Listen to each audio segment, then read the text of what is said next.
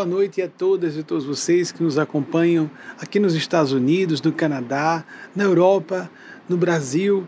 E estamos abertos, como vocês sabem, em nome da comunidade dos mestres e mestras do plano extrafísico de vida que representamos, a responder de conformidade com os filtros de minhas limitações pessoais, a responder as questões que vocês nos tragam ao vivo nós não guardamos conteúdo para as semanas subsequentes para que mantenhamos esse padrão de espontaneidade sempre.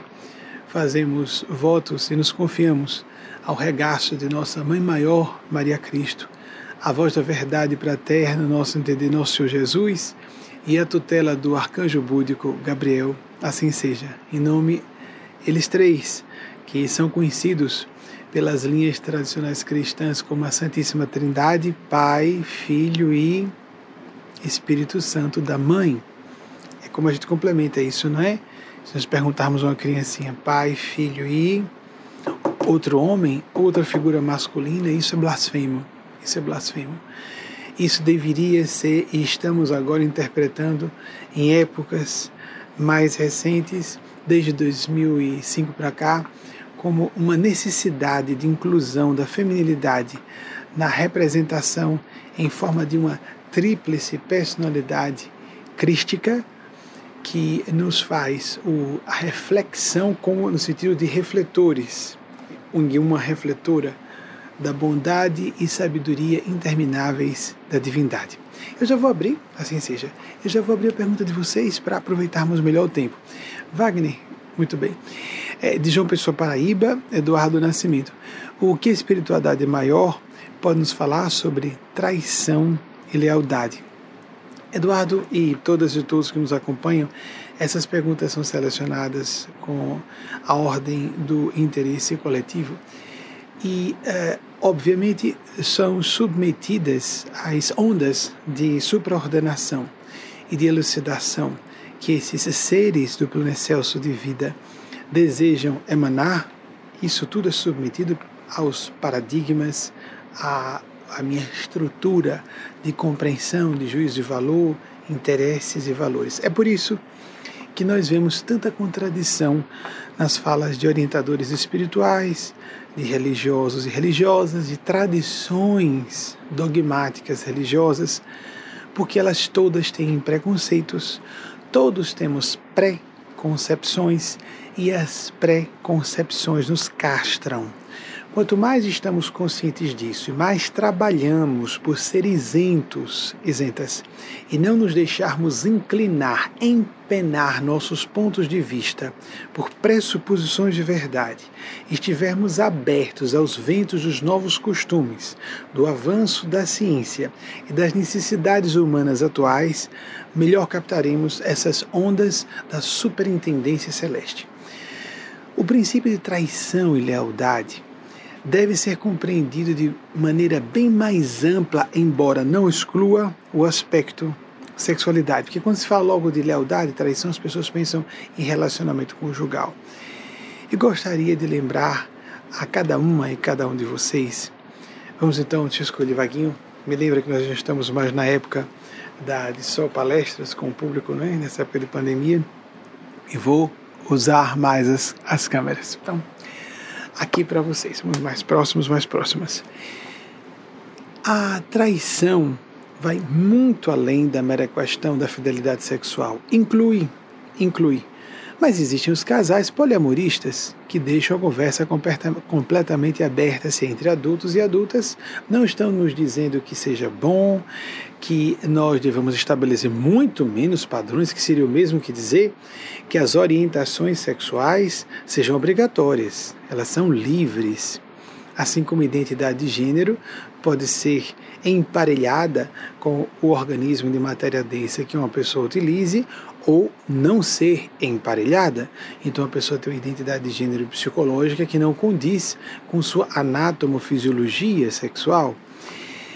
O que nós precisamos é viver uma era de respeito à diferença. Vivre la différence, vivre la complexité, diz o Espírito de Spásia, viva a diferença e a complexidade, a vida humana como ela de fato é, extremamente intrincada. permeada de paradoxos. Nós costumamos transformar as contradições que sofremos em motivos de abandonarmos compromissos de fé. As pessoas não abandonam seus compromissos profissionais porque se decepcionaram com um colega, nem com um chefe, nem com um patrão. As pessoas não costumam abandonar suas vidas profissionais para adquirir seus títulos, a não ser quando é um acréscimo e não é algo obrigatório, porque sofram desilusões naturais na experiência estudantil acadêmica mas nós nos damos sempre ao luxo de presumir que as nossas expectativas frustradas, que dizem muito respeito ao livre-arbítrio que a divina providência tem ao infinito em relação ao nosso discernimento, o respeito ao nosso livre-arbítrio, o respeito à nossa vontade pessoal, tanto que há tanta maldade, tanto que há tanta angústia existencial, tanto que há atrocidades perpetradas em escala gigantesca, como a mensagem que Eugênia Spazia recebeu das mãos de Maria Cristo, que foi transformada por nossas equipes de vídeo em uma videomensagem que fala sobre os três grandes genocidas do século XX.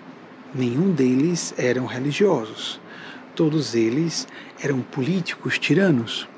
Então temos que nos opor à tirania, seja política, religiosa ou social, como os tabus o são. As famílias podem exercer tirania. Filho meu não pode isso, filha minha não pode aquilo, etc. Os ambientes profissionais têm suas culturas, não só de classe, mas no que diz respeito a instituições privadas ou públicas, há uma cultura organizacional que faz exigências das pessoas, que pretende oprimir a singularidade, que busca mutilar a originalidade de uma pessoa e com isso sufocar o espírito que todos somos. Voltando então exatamente, exata e especificamente a questão da fidelidade e da lealdade. O assunto foi: você pode colocar de novo, Wagner? Se eu estou usando as duas palavras, eu quero usar exatamente as palavras que eu usou: fidelidade, fidelidade e lealdade. Traição e lealdade. Pronto, traição, que a gente associa logo traição à fidelidade, não é? E lealdade como sendo um assunto relacionado à amizade, a relacionamentos interpessoais, os mais variados. Fidelidade no sentido sexual está dentro de um sentido mais amplo de lealdade. As pessoas devemos assumir compromissos, temos que ter umbridade de honrar compromissos.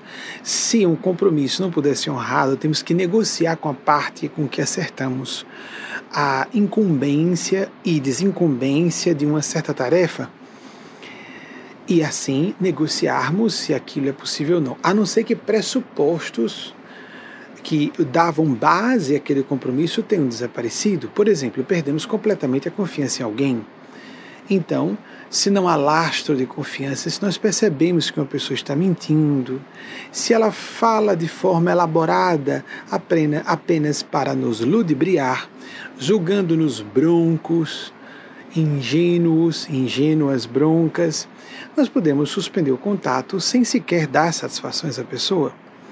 Há pessoas que se afastam de nós e não dão satisfações porque não querem ouvir que nós teríamos argumentos para apresentar a elas e para os quais elas não teriam contra-argumentação. Mas quando nós estamos realmente à frente psicológica, intelectual e mesmo moralmente de alguém, em vez de ficarmos magoados, magoadas, ressentidos, ressentidas, por que não damos uma prova para nós próprios, para nós mesmas, de que realmente estamos à frente e simplesmente ignoramos que aquele laço deva ser mantido. Há vínculos afetivos que são verdadeiras cadeias, são prisões sociais, prisões familiares, prisões religiosas, prisões políticas, prisões culturais, cultura de região de um país, cultura nacional.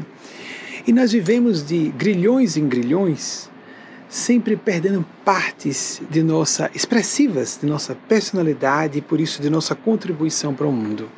Tudo isso está dentro do que se está falando sobre traição. Porque a maior traição, a maior falta de lealdade que podemos vivenciar é uma traição contra em relação a nós mesmos, a nós próprios. É uma deslealdade com relação aos nossos princípios, aos nossos valores. Nós não poderemos ser leais a outras pessoas. Nós não poderemos honrar compromissos em profundidade se primeiro não respeitamos o estofo basilar daquilo que nós consideramos essencial. Se não temos uma noção clara de prioridades, se nós não sabemos quem realmente somos, no sentido de, nesse estágio evolucional em que estamos, a psicologia junguiana se fala de individuação, não importa a nomenclatura que utilizemos, nesse estado de desenvolvimento como pessoas que tenhamos. Como eu posso me posicionar com terceiros com clareza se primeiro não estou sendo claro comigo mesmo, comigo mesma? Então a primeira questão é: estar num relacionamento amical, profissional, acadêmico, conjugal com alguém para que eu possa ser leal, estabeleça, para que eu possa estabelecer, para que eu estabeleça é, laços realmente saudáveis psicologicamente com aquela pessoa. Porque primeiro temos que pensar que a coisa é psicologicamente saudável, socialmente íntegra para que nós possamos ser espiritualmente lúcidos, lúcidas. Eu preciso me conhecer em profundidade. Então não adianta nós estarmos querendo nos enquadrar. Quando nós estamos tentando nos enquadrar, nós estamos fraudando. É, isoladamente considerando o movimento de se enquadrar, se ajustar, vejam que interessante, porque fala-se do desajustado, a desajustada. Essa pessoa desajustada é um desajustado. O princípio é esse: não se ajustou a um esquema cultural e social e político de uma época e lugar. E nós precisamos fazer, eis mais uma vez um paradoxo, uma certa medida de negociação com a nossa época para que não avancemos demais na vanguarda e passemos a ser menos ouvidos do que poderíamos ser. Mas há certas negociações que não são realizáveis, seriam indecentes. Nós adulteraríamos, prostituiríamos a nossa consciência. E nós vemos muitas pessoas que pervertem os seus ideais mais sagrados para serem vistas como santas para serem vistas como boas pessoas, para serem vistas como distintos, distintas aos olhos de terceiros, não lograrão êxito nisso, a não ser com pessoas tão convencionalistas e hipócritas como elas. O que temos que fazer então? Ser diplomáticos até certa medida? Sim. Ser psicológicos e didáticos? Até isso, muito. É fácil quando utilizamos a analogia de convivermos com crianças e adolescentes, como professores, como professoras, como pais, como mães, como tutores, tutoras. Se nós não ajustamos a nossa abordagem de certos temas, se nós não procuramos fazer uma aproximação empática com o nível de percepção ou a maneira de percepção de uma pessoa sobre um assunto, às vezes não é nível, às vezes é apenas um ângulo de observação diferente. Se nós não fazemos esse, esse esforço de empatia para fazer uma tradução dos nossos valores para os valores daquela pessoa, nós não poderemos ter sucesso em ajudar aquela pessoa. Tem que haver um ponto de equilíbrio, sempre móvel. Como ajustar? Muitas vezes, entretanto, nossas consciências nos solicitarão que sejamos firmes, que contrariemos a imagem de uma pessoa cômoda, conveniente, gente fina, agradável. Eu gosto muito de estar perto dessa pessoa.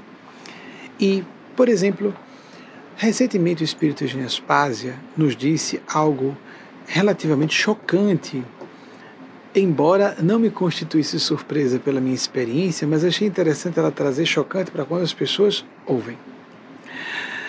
O que ela disse que nós revelamos em nossas palestras fechadas dessa semana para o nosso grupo mais próximo. Temos três palestras fechadas durante a semana e uma aberta para o grande público.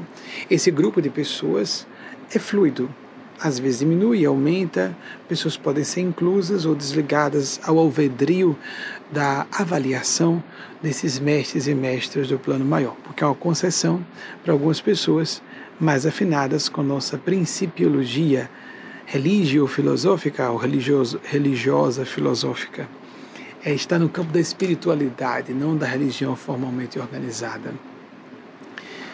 É muito mais fácil uma pessoa, então, em termos de percentuais, é muito mais fácil encontrarmos pessoas maduras em escolhas muito conscienciosas, em decisão, decisões bem judiciosas e difíceis no campo de suas vidas pessoais, conjugais, que essas pessoas estejam ou divorciadas ou solteiras, normalmente divorciadas ou divorciados, do que casados, casadas. Vejam bem, em termos percentuais. Há exceções, lógico, nos dois sentidos, e não é bem uma rara exceção de um lado do outro, de um lado de outro. Apenas que é mais fácil, em termos percentuais, que uma pessoa esteja acertando por ter a coragem de romper um relacionamento do que por fazer um esforço de manter um relacionamento. Todas e todos nós sabemos que um relacionamento, qualquer gênero de relacionamento, exige-nos esforço. Nós vivemos numa era de relacionamentos descartáveis. As pessoas estão brincando de se aproximar e se afastarem de pessoas, inclusive no capítulo sexual. Mas existe um momento em que as pessoas começam a se anular em prol daquele ideal, aquela máscara, aquela imagem social de que estão casadas, que têm sucesso na vida afetiva. Posso falar porque estou casado. É muito consciencioso uma pessoa dizer: quero me divorciar, preciso estar divorciado ou divorciada, e continua assim porque não apareceu uma pessoa que esteja dentro dos meus parâmetros de valores inegociáveis. Ou entra por esse padrão de caráter, ou que me respeite nessas, nesses traços ou fibras fundamentais do meu ser, ou eu prefiro estar, por exemplo, no campo conjugal, afetivo, romântico, sozinho, sozinha.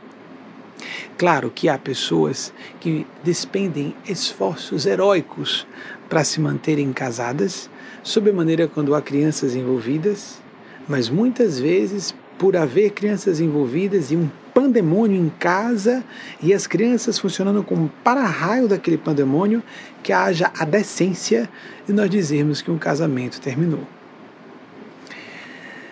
Entretanto, vamos passar para a questão sexual conjugal. As pessoas, normalmente, a, gente imagina, não é? Casamento acaba quando há traição. Os especialistas e as estatísticas sobre o assunto dizem o contrário. O que faz os casamentos se arruinarem, falando, imaginando que não só a pessoa que fez a pergunta, mas a maior parte de vocês esteja com esse assunto em mente, porque nós somos uma cultura exageradamente voltada para a questão romântica, há uma erotização excessiva de tudo que é humano ou as pessoas são apegadas a questões materiais financeiras ou estão pensando em sexo e relacionamento conjugal.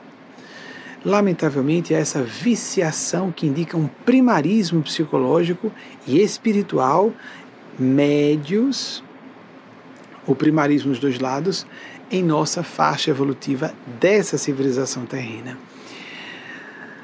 Nós vemos as pessoas quantas vezes permitam desligar exatamente da linha raciocínio que seguimos, quantas vezes as pessoas sacrificando o essencial, sua paz de consciência, seguir uma vocação profissional, seguir um ideal espiritual, revelar a sua orientação sexual que compõe sua estrutura de ser, revelar a sua identidade de gênero que compõe o seu perfil psicológico para agradar os caprichos, a maldade, a mesquinharia de parentes, amigos, ditos amigos, parentes biológicos, não do espírito, senão respeitariam a pessoa e ajudariam mais ainda. O bom parente biológico, que é parente espiritual, e o bom amigo, que necessariamente, ou amiga, que tem que ser um irmão espiritual, uma irmã espiritual, se percebe que nós vamos ter uma atitude corajosa e que quebra essa ordem da marginalidade, é isso mesmo. A pessoa que está abaixo da linha média evolutiva é marginal, é vista como um ser degenerado. A pessoa que está acima também é vista assim. Dificilmente, se for no campo intelectual, às vezes a pessoa é hipervalorizada. Se não, não. No campo psicológico moral, a história o revela, pessoas à frente do seu tempo foram condenadas no seu tempo, senão não eram do seu tempo. Para serem vanguardistas, para serem catalisadores, facilitadoras do desenvolvimento dos costumes de seu tempo, precisavam contrariar os costumes do seu tempo. Muitas foram assassinadas a queima-roupa, como Martin Luther King Jr., como Harvey Milk, como Mahatma Gandhi. Prestemos atenção, algumas dessas pessoas foram muito respeitadas por segmentos sociais e culturais de seu tempo, e algumas foram abominadas em seu tempo, como foi o caso do assumidamente transgênero São João d'Arc, que foi queimado vivo nas fogueiras da Inquisição no início do século XV. 1432, Wagner, cheque por gentileza.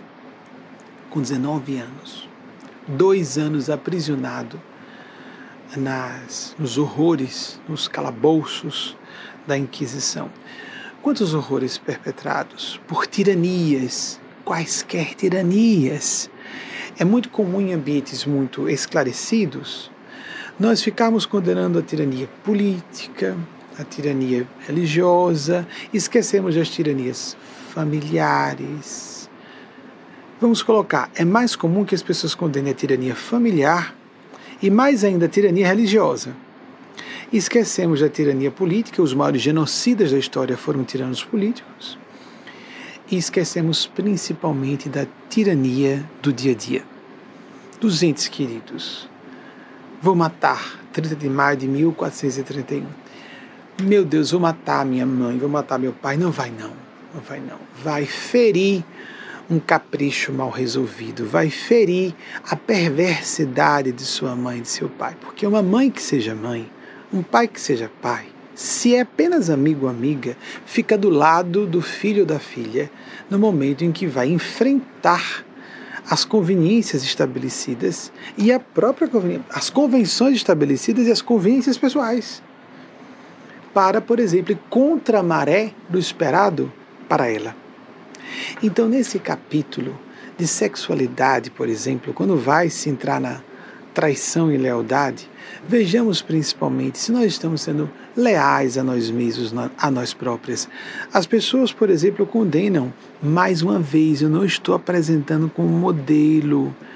Eu acho, na minha opinião, que a monogamia é bem interessante a monogamia parece-me o ideal, mas a gente pode cair naquela inclinação de supor que a heteronormatividade também é o ideal. É o ideal para a pessoa não sofrer preconceitos, mas a heteronormatividade só existe para a reprodução da espécie.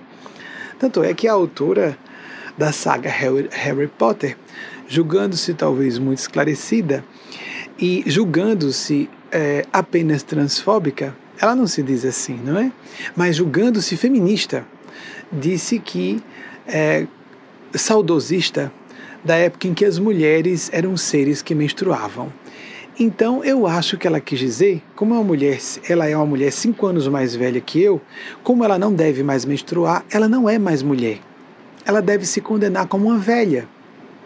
Ela não é só transfóbica, ela é, ela tem ódio a idosos e idosas, ela tem ódio a si mesma, ela condena mulheres. Quantas de vocês, amigas, acham que vão deixar de ser mulheres quando pararem de menstruar? Ela não foi só transfóbica, ela foi muito mais que isso. Quando condenamos um grupo, acabamos nos condenando. Se nós condenamos um grupo diferente de nós, estamos autorizando que pessoas diferentes de nós também nos condenem. Então, o que nós devemos fazer? Não há nenhum. Onde vocês fez uma pergunta aqui sobre, não estou falando do paradoxo da tolerância, não, tá, não há paradoxo nenhum. Isso é claro. Como disse Eugênio Paz em 2006, a, o flagelo anticristo, o preconceito. Não há paradoxo nenhum.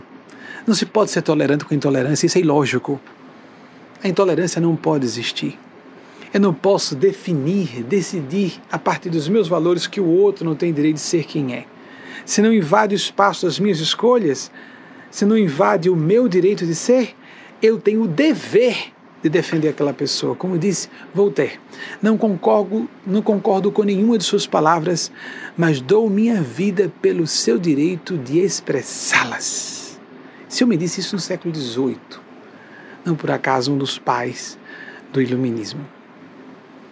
Então, há pessoas que, por exemplo, acham bonitinho, não, eu sou uma pessoa bem convencional, sou monogâmica, heterossexual, conversa fiada, ou é pansexual, onde houver buraquinho está tudo bem para essa pessoa, não é heterossexual coisa nenhuma. Ou então é bissexual e não assume, é fácil uma pessoa ser bissexual não assumir. Trai a esposa, põe uma floresta na cabeça dela, engana. Eu acho que a pessoa deveria dar o direito à outra se afastar. Você é fiel a mim? Sou, claro que sou. Não, não sou. Você quer ficar comigo mesmo assim? Pensemos. Nós estamos tão acostumados a um universo de hipocrisias que uma parte significativa de pessoas tem experiências extraconjugais, não vou dizer que percentual, que os estudiosos costumam apresentar, e nunca dizem a seus parceiros e parceiras. Eu digo não uma experiência, um acidente aqui ou ali, mas sistematicamente, mantendo relacionamentos paralelos. Me permitam dizer, isso é uma gravíssima indecência e um desrespeito não ao outro, mas a si próprio, a si mesma. Nós nos acostumamos a enviar uma sintonia, uma energia para o universo que responde. Eu vou chamar para mim pessoas que sejam mais espertas do que eu, que me enganem melhor do que eu, se não encarnadas, pior ainda os despojados de aparelhos físicos de existência que vão me usar, assim como uso as outras pessoas de acordo com minha conveniência, vão me usar e quando terminarem a sua agenda, quando a sua agenda for cumprida por nosso intermédio, eles jogam bagaço fora. A pessoa não precisa acreditar no que eu estou dizendo. Isso é uma realidade do mundo espiritual. Nós estamos numa civilização que associa inteligência a cinismo associa cultura a uma pessoa que manipula bem as outras, que consegue tapear bem, principalmente na nossa brasileirite vergonhosa. Quando a pessoa leva vantagem, quando a pessoa engana e se achou assim, mas vamos usar a palavra sagaz que outras. Vou reiterar o que disse em outras ocasiões aqui. O problema de quando a gente escolhe o mal ou o bem é que sempre existe alguém mais inteligente, mais capaz que nós naquela escolha de sintonia. Sempre existe alguém pior e sempre existe alguém melhor. Se eu escolho o caminho do mal, ainda que eu diga não, isso não é o caminho do mal, não, todo mundo faz isso. Não, não, não, não todo mundo. Porque tem pessoas que, além de estúpidas, ignorantes e desonestas, elas acham que todo mundo tem que ser desonesto porque elas não conseguem conceber ninguém que seja melhor do que elas. Então elas presumem, não, isso não é uma sintonia do mal, eu estou apenas me protegendo. Tem gente que acha que enganar esposo ou esposa é caridade. Não, não vou dizer a ela que eu estou botando ponta, porque, coitadinha, ela vai sofrer. Coloque-se no lugar dela e pergunte se você gostaria de saber que você estaria traindo sempre. Se ela está esperando monogamia. Não há empatia. A pessoa cria uma racionalização, constrói uma imagem de que está sendo generosa, coisa nenhuma. Ela está usando as pessoas como peças na sua vida de acordo com seus interesses políticos, sociais, econômicos, o que seja. Se a gente não assume que tem esses traços, não vai resolver nunca. E vai chegar alguém com a racionalização mais elaborada ainda, no plano físico ou fora dele, e vai nos enrolar, nos emaranhar em seus projetos, os deles, delas, não os nossos, e nos conduzir a um abismo aquela história que Jesus falou, lembram da parábola? Cegos condutores de cegos, cegas condutoras de cegas, cairão todos no barranco. Não é uma opinião que estou trazendo, isso é um princípio universal. cada religião, cada tradição espiritual apresenta do modo. Lei de causa e efeito, amar o próximo como a si mesmo, como disse nosso Senhor Jesus. A lei do karma, que é algo muito mais profundo que só lei de causa e efeito, que é o cartesiano, lógico. Foi a tradução no século XIX de Kardec para o assunto. Nós somos desligados de todas as religiões formalmente organizadas. O hinduísmo tem uma visão do karma muito mais profunda, mística. E de fato, porque quando ficamos vinculados só a resultados de outras vidas, não percebemos que hoje estamos escolhendo uma má sintonia. A pessoa, por exemplo, julga que humildade é parecer humilde. Quase nunca a humildade autêntica parece humildade. O que as pessoas mais veem como humildade é uma máscara de humildade. É um simulacro repulsivo é a pessoa com voz melíflua, um sorriso de subserviência. Sobre a maneira no Brasil, nós temos essa cultura, eu posso falar porque sou apaixonado pelo meu país, um simulacro de modéstia, a tal da falsa modéstia, e uma atitude de uh, submissão aos gostos e caprichos de outras pessoas para ser amável. Aí o que acontece? Essas pessoas atraem parasitas manipuladores, manipuladoras, mas é excelente essa sintonia. Para ser amável com todas as pessoas, elas não dizem não a ninguém, então elas atraem aquelas pessoas que exploram isso aí. Se algumas pessoas começam a dizer honestamente não quando não podem assumir um compromisso, se elas explicam educadamente, não posso por isso, por isso, por isso, por tais ou quais razões. Se alguém se ofende com isso, essa pessoa não é nossa amiga, nosso amigo. Que tal nós colocarmos vampiros e exploradores e manipuladoras para pastarem, para saírem de nossas vidas? O que vocês acham disso? Nós queremos ser gentis com parasitas e vampiros e psicopatas? Ou queremos ter amigos e amigas, irmãos e irmãs em ideal, que de fato se afinem com o nosso modo de ser, com nossos valores e que sejam pessoas decentes e de fato sejam cristãs ou fraternas ou civilizadas? Qual é a nossa escolha de vida? Então o que parece inteligente é muito estúpido. É suicida. A pessoa pensa que está cuidando de si, mantendo uma boa imagem, ela está se jogando no barranco. E ela não pode se sentir vítima, porque ela está preocupada em ser sempre boazinha, sempre amávelzinha, sempre falsinha, sendo usada por gênios tenebrosos muito mais honestos que ela, que vão usá-la de acordo com seus suas prioridades depois a pessoa é largada numa situação, numa situação infeliz, certamente se sentindo vitimada, pobre de mim que foi incompreendida, ela acha o que quiser. A vida funciona de acordo com nossas escolhas, a cada um segundo suas obras, como disse nosso Senhor Jesus. Jesus não foi só um fundador de religião. Jesus foi o maior estudioso e entendedor do funcionamento da consciência humana e de seus entrelaçamentos com os fenômenos kármicos e com a nossa capacidade, nosso potencial de nos melhorar, de nos tornar pessoas mais aptas. Nós estamos tão acostumados a mentiras e manipulações, hipocrisias, que esquecemos que, embora devamos ser cuidadosos, sim, quando vamos falar alguma coisa para alguém, mas, amigas, amigos, embora primeiro tem aquela pessoa, não é? Vamos colocar o extremo oposto logo que sempre quer falar a verdade, toma iniciativa de dar um conselho a uma pessoa que não foi pedido. Essa é uma pessoa invasiva, autoritária. Ela pode ser uma pessoa hipócrita que esconde sua agenda. Por exemplo, ela pode ser sádica e ela pode ver alguém alegre e vai lá dizer: Nossa querida, mas você está parecendo abatida, está parecendo mais velho. O que houve? A intenção era só abater a alegria daquela pessoa. Eu estou apresentando um exemplo bem pobre, mas existem alguns bem mais sofisticados. Uma pessoa que toma iniciativa de nos procurar sem nós havermos autorizado, sem nós havermos solicitado para nos dar conselhos, ela tem que ser íntima. Se ela não é íntima, ela é invasiva, ela é autoritária, ela é desrespeitosa. Ponto.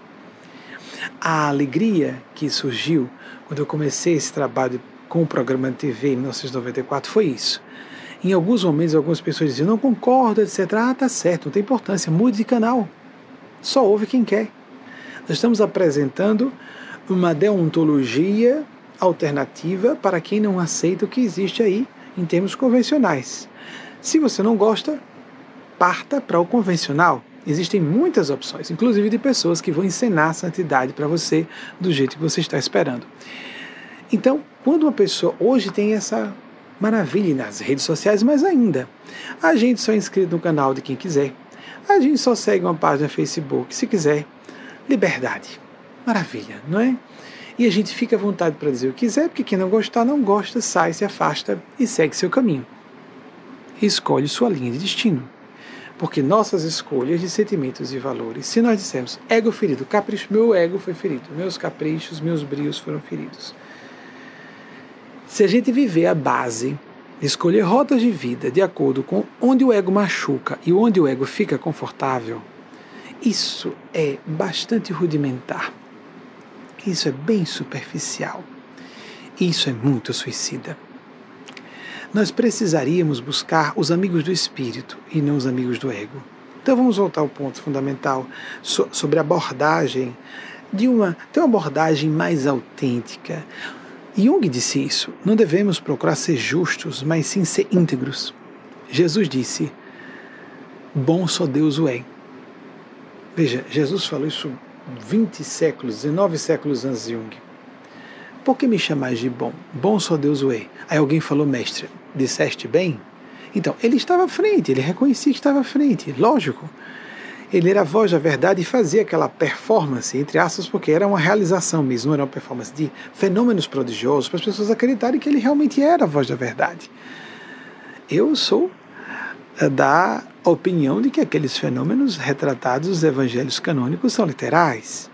A gente acha um pouco hiperbólicos aqueles eventos porque a gente não está acostumado a conviver com Cristos, com Budas, os verdadeiros Cristos. Não gente que faz pose de Buda, pose de santo. Isso é fraude, gente. E o curioso é que às vezes a fraude é profunda, a pessoa acredita que é um ser de luz. Ela já está convencida, já ouviu tanta gente dizer que quando a presença dela está no ambiente gera uma paz, porque ela está sempre com a voz doce, ela só é sorriso, que ela condiciona aquilo como seu padrão de comportamento e ela se convence que é uma pessoa maravilhosa. Ela pode ser só covarde, omissa e será cobrada por tudo isso. Por exemplo, na nossa relação com íntimos e íntimas, pais e mães, filhos e filhas, irmãos que sejam amigos ou amigos que sejam irmãos. Amigas e irmãs, amigos e irmãos.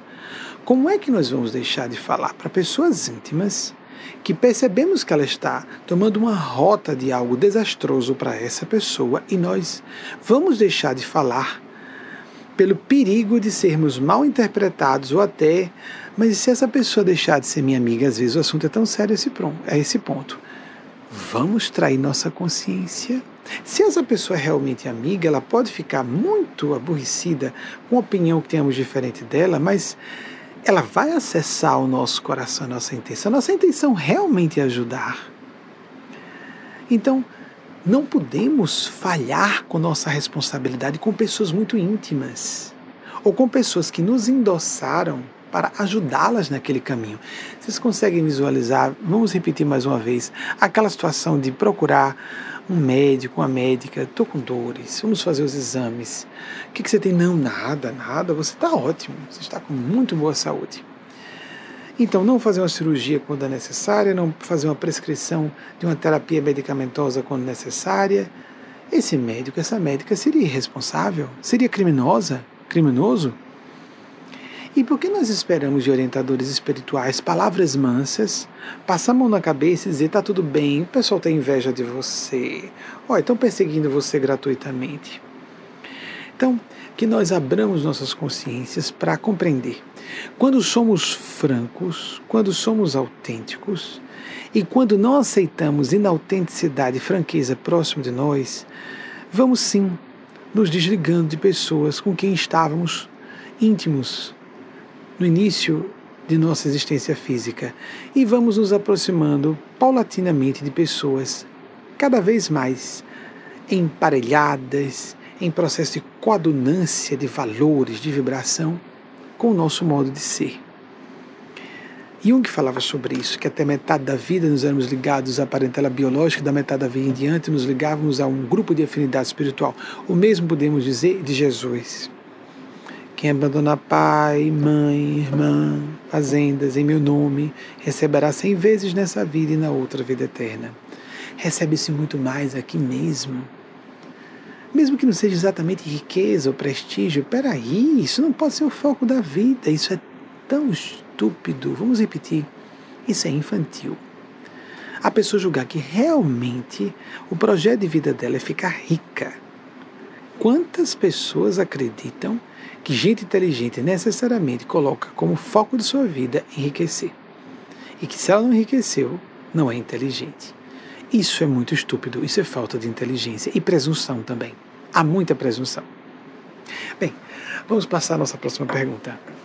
Wagner, o que é que nossa equipe é, selecionou das perguntas que nos estão chegando? A Islane de Aracaju poderia falar sobre a autoaceitação e a busca por aceitação e como isso pode ajudar ou atrapalhar nosso desenvolvimento pessoal. Eu vou pedir para segurar um pouco a pergunta dela, Wagner, aqui, porque tem duas, dois, duas chaves conceituais interessantes e eu gostaria de cobrir, tendo possível, as duas. Primeiro, quando eu falei de nós sermos francos, nós podemos ser francos fraternalmente, abordarmos com cuidado.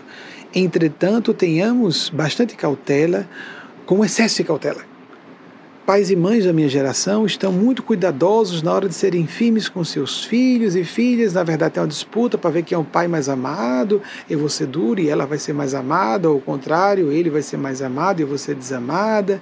E a função disciplinadora, que é a mais importante de um pai ou de uma mãe, é negligenciada.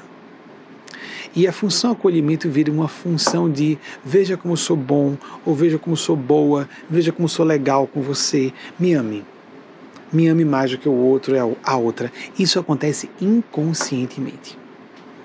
Mas nós não podemos simplesmente peitar no sentido ruim. O confronto psicológico emocional gera, inclusive, um prejuízo para a pessoa, o educando, o educanda, a educanda, a pessoa que nós queremos ajudar.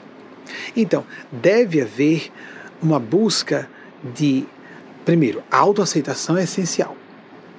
Nós precisamos aceitar como somos. A aceitação de pessoas, procuremos, o que disse há pouco, avaliar qual, por qual grupo de pessoas queremos ser aceitos, aceitas. Por exemplo, uma pessoa tem tendência homossexual e não admite. Vamos imaginar o que aconteceu nos anos 1990. Houve uma sequência de assassinatos, curiosamente era assim mesmo, de professores de português que eram gays e eles apareceram mortos por garotos de programa. O que, que a psicanálise fala sobre isso? Uma pessoa que tem, se ela é capaz de fazer sexo com uma pessoa do mesmo gênero, ela tem, no mínimo, a tendência, uma parte, um percentual de homossexualidade. Mas o que é que ela compreende? Desde que tenha uma tendência homicida, que se eu mato o cliente, eu estou matando a minha homossexualidade. Não mata só foi assassino mesmo, mas a sua tendência estrutural continua existindo. Então, nós queremos ser aceitos por quem? Por pessoas que nos odeiem? Não, mas como é que eu vou me afastar de minha família? Mas é a hora de a família provar que é família, senão arranja outra família. Famílias realmente amorosas dão apoio a um elemento da família que está sofrendo ataque de terceiros. Não fogem, não vão castrar um filho, uma filha, para se adequar ao que a sociedade pede pelas aparências. Meu Deus, que vergonha! Então a pessoa tem vergonha, não tem consciência. Vergonha é ego. Consciência é diferente. É empatia. É o distanciamento da psicopatia. Há muitas pessoas preocupadas com a aparência de honestidade, aí vem aquela coisa bonita, invernizada, uma pessoa de bem, honesta, mas ela está fraudando.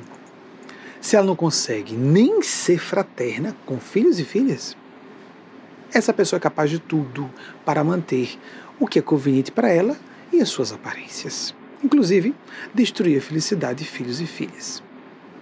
A comunidade LGBTQI sabe muito bem disso como também a paz, distintíssimos, mães amorosíssimas que vivem um sacerdócio da maternidade e da paternidade. O mesmo se pode dizer, colocamos o exemplo de pais e mães, vamos para profissionais, responsáveis, conscienciosos. Um professor, uma professora que, embora tenha aquela motivação sincera de nutrir seus alunos e alunas, isso é o professorado da alma a pessoa tem a satisfação de partilhar o conhecimento para ver o desenvolvimento de seus alunos e alunas que são pseudofilhas ou semifilhos e filhas. Não é uma pessoa que guarda informação ou que se sente ameaçada quando alguém faz uma pergunta que a pessoa não conhece ou usa um raciocínio que a gente não rebateu na hora. Bobagem, somos todos aprendizes. Mas Aquele professor que, mesmo amoroso, aquela professora que, mesmo bastante acolhedora, percebe o momento de ser firme. Pode até, se a situação não exigir, porque, por exemplo, digamos que o aluno não tenha cometido um erro em sala de aula. Chamamos a parte e falamos. Mas se o aluno ou aluna cometeu erro em sala de aula, disse uma asneira na frente de todo mundo, e a gente não responder ali, os demais alunos e alunas podem ser levados a crer que aquilo está certo. Precisamos falar em sala de aula. Machuca o ego da pessoa mas faz bem ao espírito dela e ao nosso, porque é desconfortável. A não ser que a pessoa seja sádica e curta humilhar as pessoas. Existe isso também. Então, buscar a aceitação de quem vale a pena, de quem nós queremos receber o apoio, o respeito, a admiração, de quem não está nem aí para a gente, de quem nos condena quem somos, ou de pessoas que respeitam quem somos não importando se estamos dentro de esquemas, as convenções de época e lugar, e não respeitando a própria consciência. Isso é motivo de aplauso. Meu filho e minha filha resolveu fazer um curso que é contrariado, que contraria as expectativas da excelência. Meu filho e minha filha descobriu que tem uma tendência que é de natureza homossexual. A pessoa nasce com um cérebro. Há uma discussão entre autores se é só genético e é genético ou há fatores psicológicos sociais. Não importa. O fato é que quando surge a homossexualidade, ponto, a gente sabe que pelo menos metade do mundo vai estar contra essa pessoa. Como é que eu não vou ficar ao lado do meu filho da minha filha? Muita gente cai na onda da perversidade de ficar contra o filho e a filha, doutriná-lo, doutriná-la para se enquadrar. E de repente surgem suicídios, gente sofrendo desequilíbrios como toxicomanias diversas, ou uma pessoa destruída, angustiada, infeliz, casando-se à força com pessoa de gênero oposto, destruindo aquela vida, e as crianças que vão surgir mascarando o que é homossexual. Que sequência de sofrimento! E a culpa é todas as vezes de um pai, de uma mãe, mais de um filho que ficou adulto tem que se defender. Não adianta transferir responsabilidade para terceiros. A gente fica adulto para dizer: se você é meu pai, minha mãe, se você é meu irmão, minha irmã, se você é amigo de verdade, vai aceitar quem eu sou. Se não, até logo. Obrigado por revelar que você não é uma pessoa decente e amiga comigo. Tchau. Tchau. Dói, dói. Mas é muito melhor se afastar do que continuar o vínculo. Muito melhor. Nós sempre encontraremos pessoas melhores. E onde entra? É, e como isso pode ajudar a atrapalhar nosso, nosso desenvolvimento pessoal? Se a gente se submete à opinião de pessoas ditas muito amadas, vamos distinguir amar uma pessoa de conviver com ela. Desejar o bem dela, amor no sentido de desejar o bem. De ficar próximo de uma pessoa que a gente ama, mas que não nos ama, não nos respeita, está contra o nosso ser, está contra nossas escolhas. Afastemo-nos. Afaste, deixemos, ou como a gente fala, deixa a pessoa ir. Não alimente o laço. É muito interessante que normalmente vilões e vilãs se sentem vítimas. Elas aprontam conosco, a gente se afasta, se afastou de mim. O que foi? O que será? É interessante. Falta autocrítica. E falta, falta de autocrítica é falta de maturidade psicológica. Isso é um problema da pessoa, não nosso. Quanto mais autossuficientes psicológica e espiritualmente somos, mais felizes seremos. Prestemos bem atenção nisso. Nós queremos o que da vida? Felicidade ou sucesso externo? Nós somos iludidos sistematicamente por nossa cultura a crer que muita fama, nessa época de vitrines sociais, mais ainda, nas, nas redes sociais. Fama, muito dinheiro, muito poder. Pessoas que fazem casamentos que são para exibir troféus do lado. Já pensou? E como existe isso? E, com, e a pessoa jura para si mesma que não fez.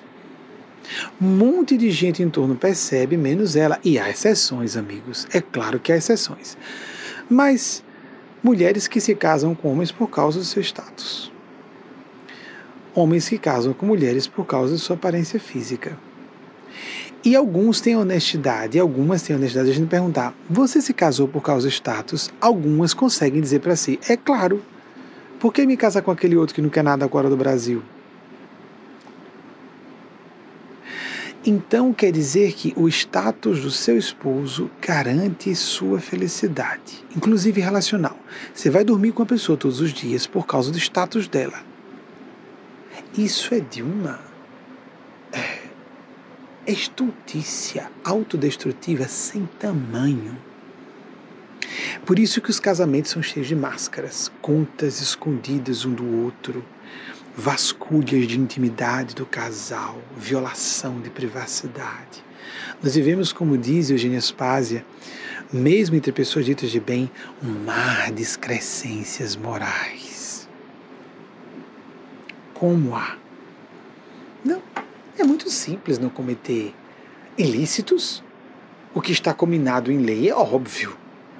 Mas as pessoas se detestam, se pisam, se maltratam e se acostumam a esse padrão como se fosse normal.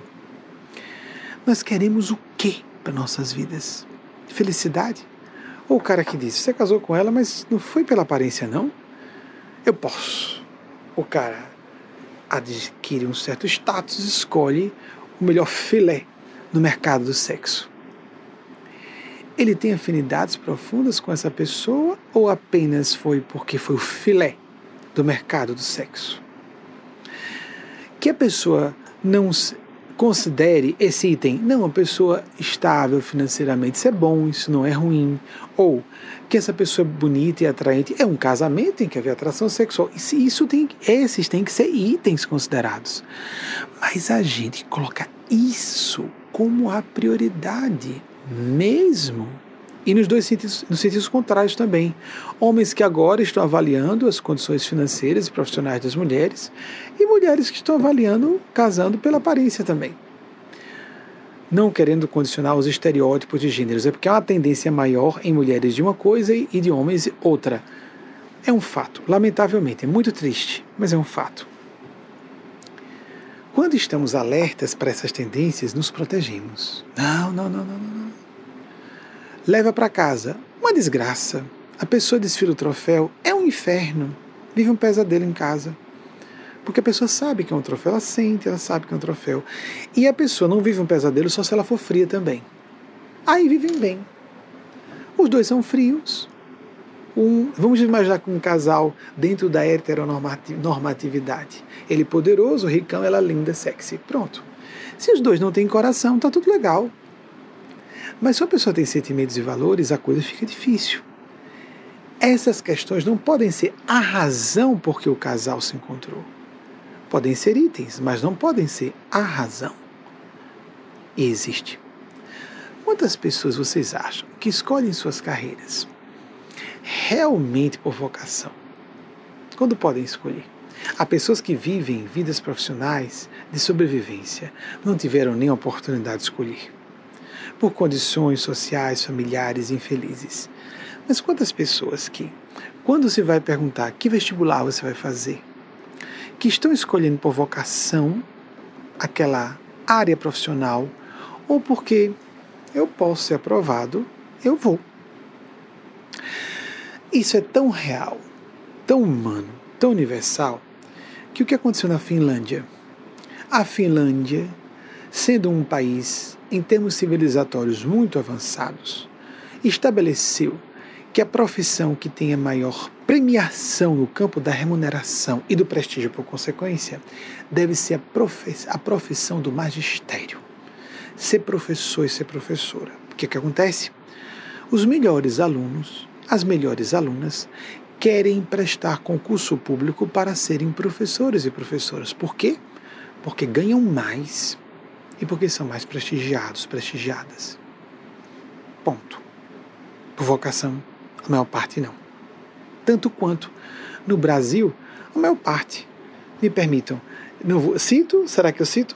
As carreiras que nós sabemos no Brasil, que são as mais prestigiadas, a maior parte. Claro que há exceções e muitas, conheço várias. Não são vocacionados. Não são vocacionadas.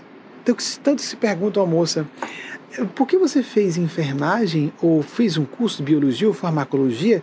Você é uma excelente aluna ou aluno, você poderia ter passado para a medicina. E a pessoa acha que está dando um conselho inteligente.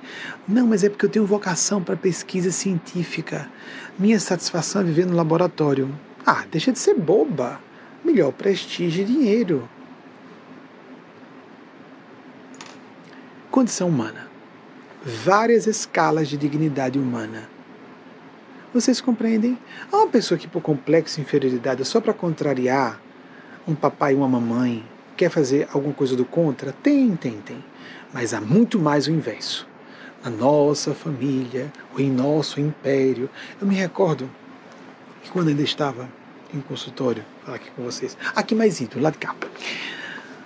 Eu estava conversando com uma senhora de uma família. Houve vários episódios interessantes. Eu já, já tive contato com elites de todos os perfis, oligarquias só econômicas, oligarquias econômicas e políticas, e, e de perfis diferentes. Por exemplo, uma vez eu vou fazer um contraste aqui de dois episódios. Uma vez estava conversando com a senhora e sugeri que achava que a situação dela se resolveria se ela passasse um período ainda que fossem só de duas semanas, de repouso.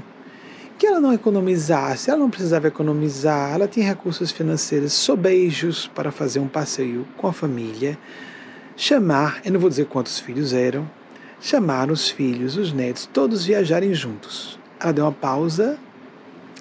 Nós não podemos fazer isso. Eu tive aqueles poucos segundinhos para me lembrar. Ah, sim, sim. Porque se houver um acidente, não é? a ela, esperando que eu concluísse.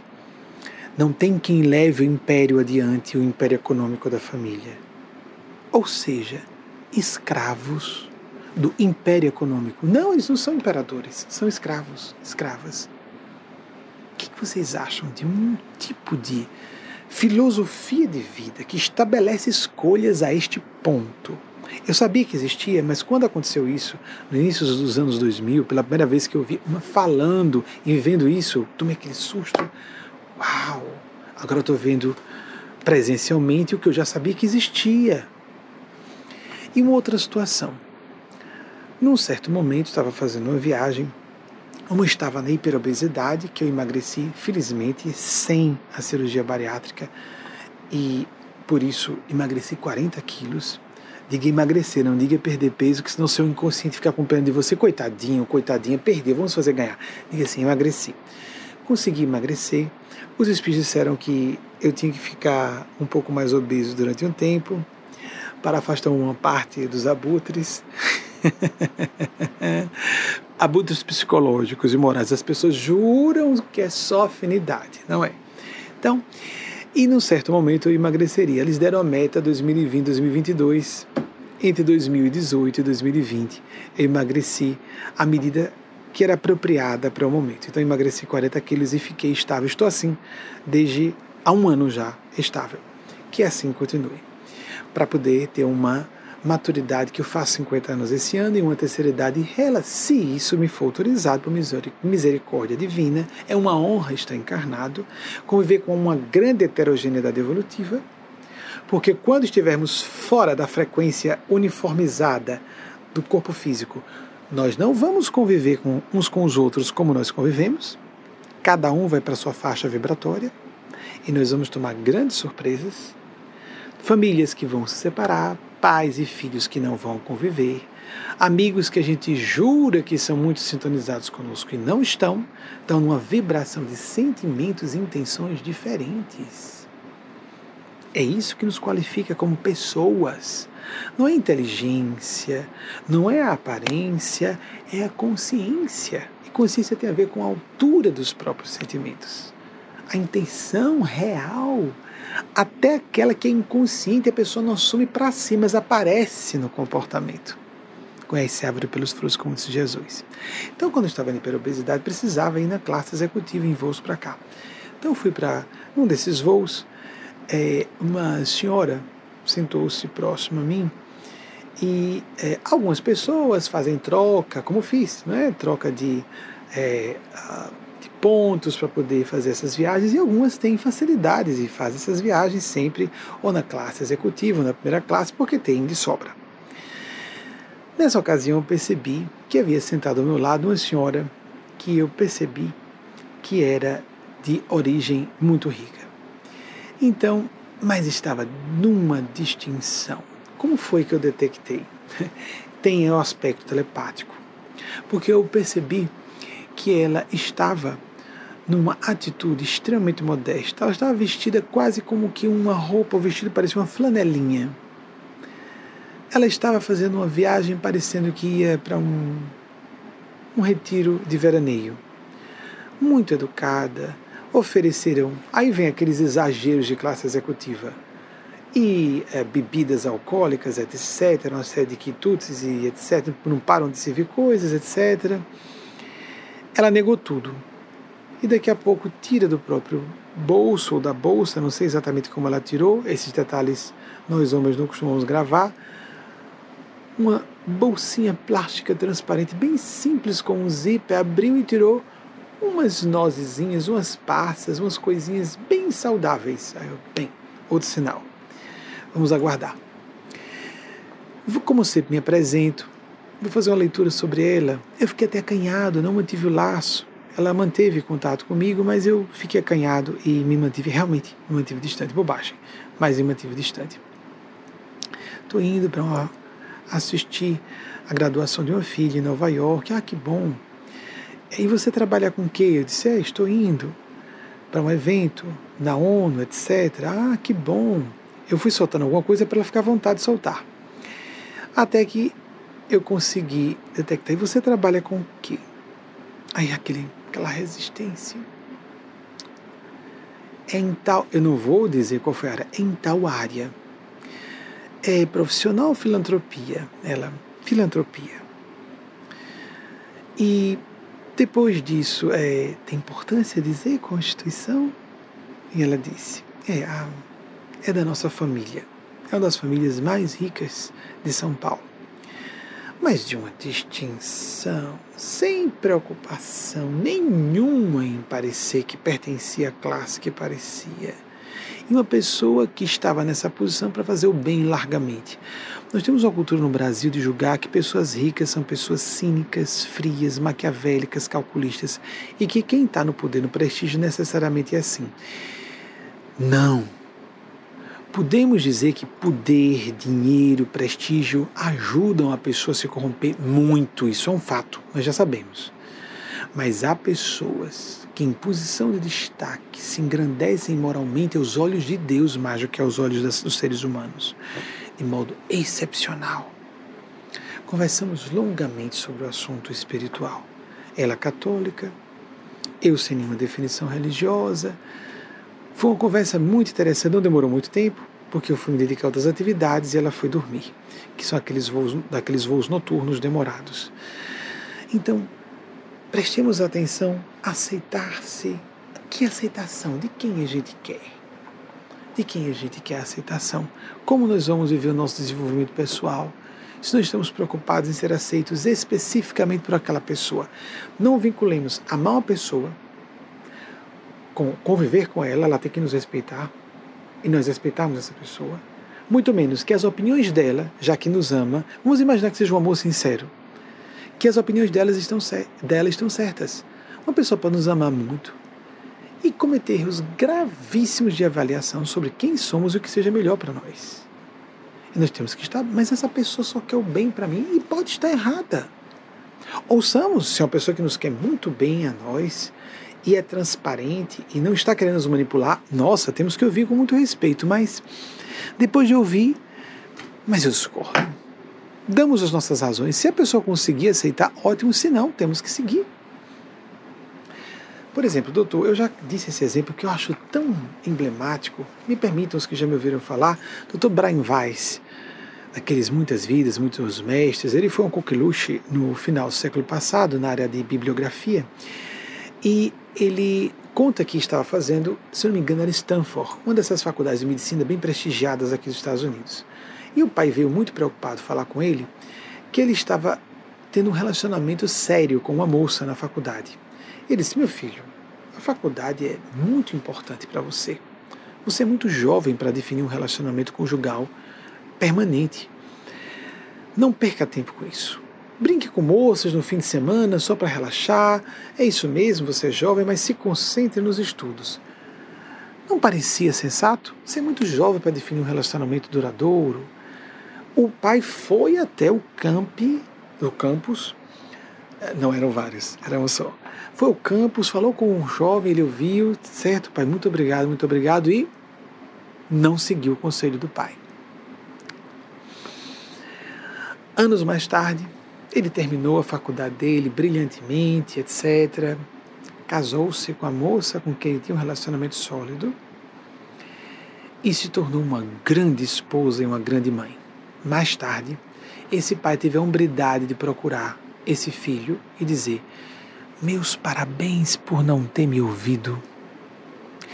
Você sabe que eu tive a intenção de ajudar você, não é? Aí o rapaz disse, que já era um, um homem maduro: Sim, pai, eu percebi.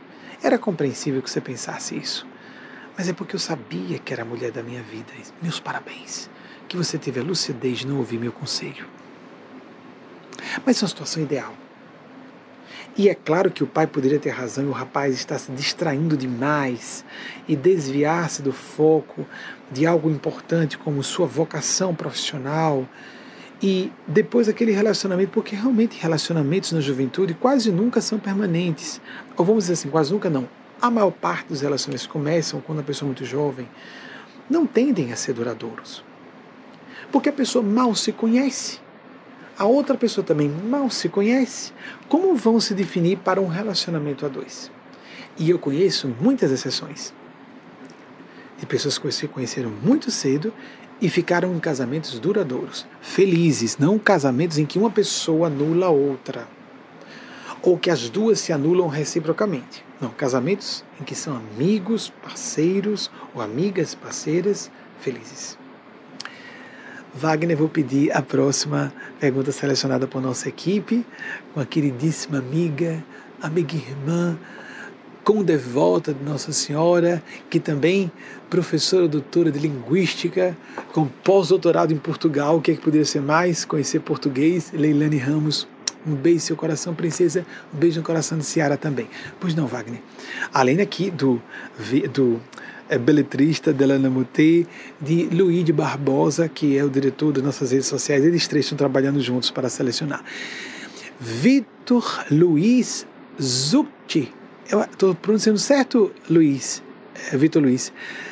Vilzeski. Eu acho que é o som de V do W porque deve ser de origem ou polonesa.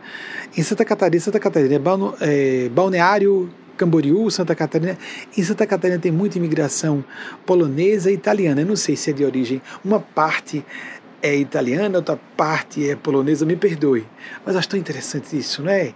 O interculturalismo, a riqueza étnica brasileira maravilhoso. Poderia falar sobre motivação e automotivação?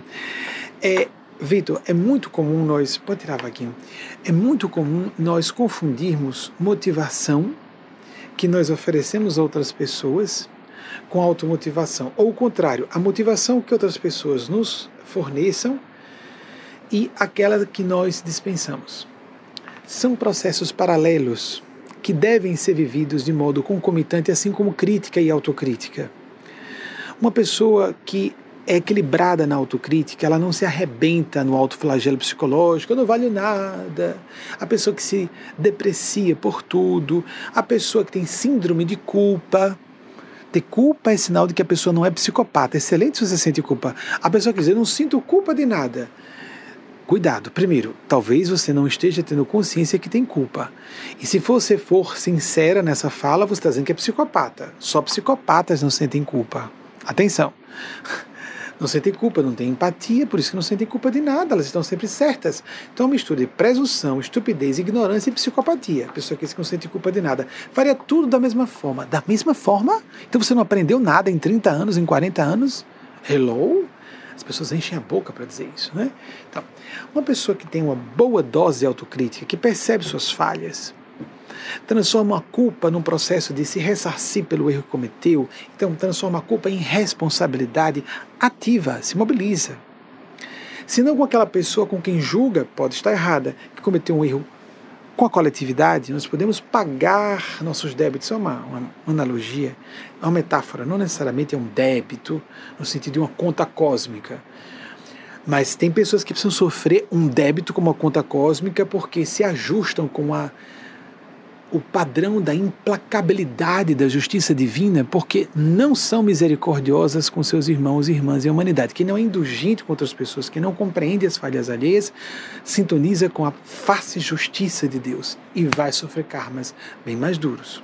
Então, é muito comum que a gente espere, ah, que alguém me motive faltou um chefe que me valorizasse, faltou uma esposa que, ou um esposo que me apoiasse. Ah, mas eu sofri abusos na infância, me maltrataram tanto. Ah, eu sou LGBT, olha aqui também.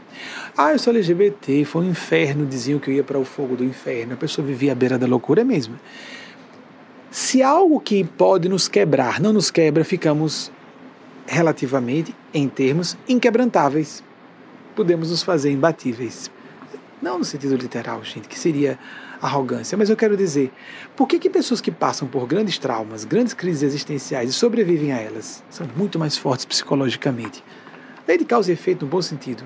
Foi um teste, foi um período de experimentação. É como uma pessoa ir para uma academia de ginástica e fazer corretamente os exercícios e fica com a estrutura muscular melhor, de acordo com o seu potencial genético a desenvolver músculos e se ela não usar, não fizer uso de anabolizantes. Né? Existe isso psicológica e espiritualmente.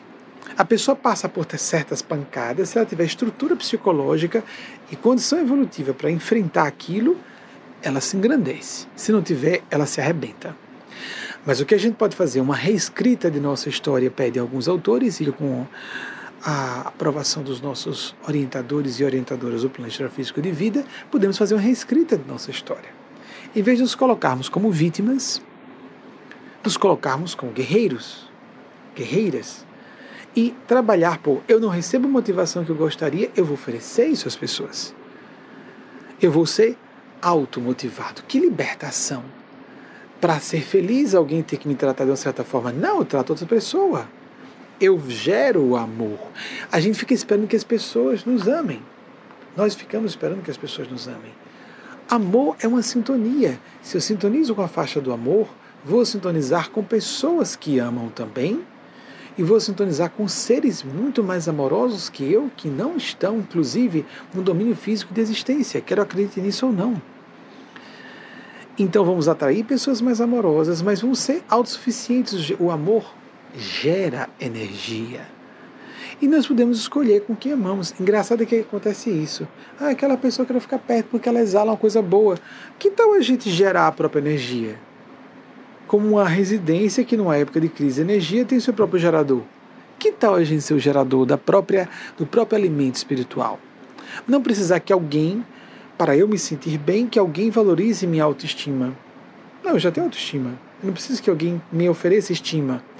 E se alguém diz, ah, você não presta, é problema seu, opinião sua, tchau, aquela outra pessoa acha. Porque eu já estou, não no sentido de ego, mas no sentido de eu tenho sentido autocrítico, dentro dos padrões da Terra bons, um padrão bom, sei onde estão minhas qualidades, sei onde estão meus defeitos. Você não concordou, não? Paciência, querido, querida. Seja feliz, siga seu caminho. Ah, mas você está sendo egoísta. Como assim? Vai me largar? Aí tem aquela história de pessoas, ex-amigos e ex-amigas, que se sentem traídos, traídas, como se nós tivéssemos a obrigação de ser sempre amigos íntimos. A pessoa mudou ou não mudou. Nós mudamos de valores e interesses, estamos com uma faixa de consciência diferente. Naturalmente, os laços se esgarçam e rompem. Isso é um fenômeno normal. Então temos que nos sacrificar e nos castrar para estar com aquela pessoa, se for uma criança ou um adolescente que dependam de nós, ou dependa de nós. Se é um filho ou uma filha. Se são adultos, não. Não há motivo nenhum para sacrifício. Estamos salvando a vida da pessoa, estamos servindo ideal. Não é só para entretenimento. Vamos bater um papo, gostando do seu papo, mas se outra pessoa não gostar. Então a outra pessoa tem que se sacrificar para estar comigo? Não pode ser uma coisa em que os dois lados, uma situação em que os dois lados se beneficiem motivação nós devemos oferecer às pessoas, porque volta é um circuito. A bondade, o amor é Deus, como disse João Evangelista. O amor é Deus, é um dos apelidos de Deus. E se nós sintonizamos com a faixa da fraternidade, pensemos isso, a intenção sincera lá dentro. Ninguém está vendo, mas eu aqui dentro sei qual é a minha intenção não é uma coisa de só fazer o bem escondido, não. Sim, também isso. Experimentemos. Ninguém está vendo. E a gente faz um gesto caritativo que ninguém vê. Isso não vai trazer nenhum benefício para nós. Há uma satisfação especial em agir pelo bem num estado de completa gratuidade. Não podereis ser recompensado ou recompensada. Essa essa despreocupação, aí onde entra. Depois que exercitamos, começamos a estar na faixa da despreocupação com retribuições, com a inteligência do próximo, ou seja, a compreensão do próprio, a inteligência no sentido clássico, a acepção de a compreensão do outro ou da outra em relação às nossas intenções. Já não estamos ligando mais. Vocês acham que Jesus, no alto da cruz, estava preocupado com o que estavam pensando dele? estava lá pendurado, martirizado, derrotado, sendo zombado, derrotado, né? Martirizado. Talvez ele não estivesse sentindo dor nenhuma, dando um comando auto-hipnótico, não quero sentir dor. Para que, que Jesus ia perder tempo com dor física, gente? Se um comando, se um trabalho de auto-hipnose faz a pessoa não sentir dor nenhuma. Então lá está lá Jesus, um Buda. Mas aquele espetáculo da cruz, nós, seres humanos perversos, que quando estamos com o sadismo de ver a dor alheia, estamos com a satisfação de ego de ver a pessoa derrotada. Não todas as pessoas, mas em média é muito comum. Ai, que lindo, não, coitado do nosso Senhor Jesus. E as chagas de Jesus? Jesus não estava sofrendo com as chagas. Jesus estava sofrendo de compaixão por nós. Vocês já leram os evangelhos? Pai, Pai, perdoa-os, porque eles não sabem o que fazem. Que karma medonho foi aquele? É dito o erro de Jesus, que ele disse que o reino de Deus chegaria ainda naquela geração. Chegou o apocalipse daquela civilização 30 anos depois, menos 37 anos depois da morte de Jesus, no ano 70 da era cristã. Ele tem aquele falecimento aos 33 anos, daquela forma ignóbil para a época. 37 anos depois, existe a diáspora judaica. O território do povo israelita foi simplesmente varrido do mapa. Imagine o karma de terem feito aquilo com Jesus. Lamentavelmente, os judeus não assumem a responsabilidade por isso. Até hoje, os alemães assumem a responsabilidade por ter, pelos horrores do Holocausto, mas eles acham. Vocês sabem que os judeus ortodoxos consideram Jesus falso profeta. Eu sugiro que judeus e judias que estejam nos ouvindo revejam esses pontos de vista, porque isso é blasfemo. Assim como nós devemos ver Maomé como um profeta autêntico, assim como nós vemos os patriarcas do judaísmo como autênticos, está na Bíblia cristã. Dizer que Jesus foi um falso profeta, vocês sabem disso? Isso, olha, isso é dito a boca miúda. Isso é farisaísmo, isso é fanatismo. Isso é discriminação grave. E quando a gente é muito preconceituoso, muito arrogante, atrai situações que nos dão pancadas. E o povo judeu tem sofrido século sobre século. Antissemitismo é uma barbárie. Mas e por que não aprendemos? Se eu, se eu nasço LGBT e acho que devo dizer publicamente, porque cadê os LGBTs, amigos, amigas? Só pessoas óbvias têm que se assumir. Só quem trabalha com transformismo tem que se assumir, gay ou transgênero. Então, pessoas que não pareçam, que não sejam óbvias, têm que passar de santas, porque não tem como esconder que é negro, é negro, é negra. Não tem como esconder que é mulher, é mulher e sofre preconceitos. Aí a pessoa pode se iludir que não sofre tanto preconceito assim por ser negro, negra sofre muito. Não tem tanto preconceito é, por sofrer sendo mulher, muito das próprias mulheres, inclusive. Não tem preconceito com ser nordestino. Amenize esse sotaque. Não amenizo, não. Não amenizo, não. Eu não quero amenizar aquilo que, em tese, me destituiria de valor e não me destitui. Se alguém achar que eu me destituo de valor porque eu sou mais honesto, em vez de fazer conta de que sou santo e sublime tudo, estou vivendo um relacionamento conjugal, ache, procure hipócritas, procure falsos, falsas que vão dizer que não. Que é ex-gay, casou, isso é uma mentira, isso é uma fraude, ou que sublimou tudo e vive sua vida sexual numa boa, dizendo que é celibatário. Sem quem quiser ouvir mentirosos e mentirosas, fique à vontade. Algumas pessoas são celibatárias realmente são, são. E ou estão castrando a sexualidade ou vivendo à base de masturbações e suas seus escapes de uma vida conjugal saudável. Então, cada um tem um público de um nível que se escolhe. Muitos são chamados e chamadas, poucos se escolhem. Eu estou numa época, estamos todos numa época em creio que essa história de sair do armário é ser um pouquinho mais decente, ser um pouquinho mais digno e digna. Passou essa época. Eu fui da geração que presenciou a transição Fui um pouquinho mais cauteloso só porque era da área espiritual, mas em 2008, agora chegou a hora. Disse em público, dois dias depois de me envolver com Wagner, e ainda estava terminando meu relacionamento com Delano, Delano sabendo, e no ano seguinte estava me casando com Wagner. Não existia casamento civil, fizemos uma cerimônia pública, então social e de caráter espiritual. E quatro anos depois, na mesma data, formalizamos o civil, porque tinha acabado de surgir, meses antes, a possibilidade pelo Conselho Nacional de Justiça, CNJ, de haver o casamento igualitário no Brasil. E aí algumas pessoas acham isso, não, isso é melhor, a pessoa está sendo transparente. Mas tem gente que diz, não, isso é um desequilíbrio, isso é imaturidade. Nossa, mas isso é muito elementar, isso é quase vergonhoso a pessoa abrir a boca para dizer isso. Amigos, tem pessoas, tem profissionais da área que acham, vocês sabem que pode haver um processo público, não é? A pessoa pode ser impedida de clinicar se ela for tratar homossexuais para curá-los, né?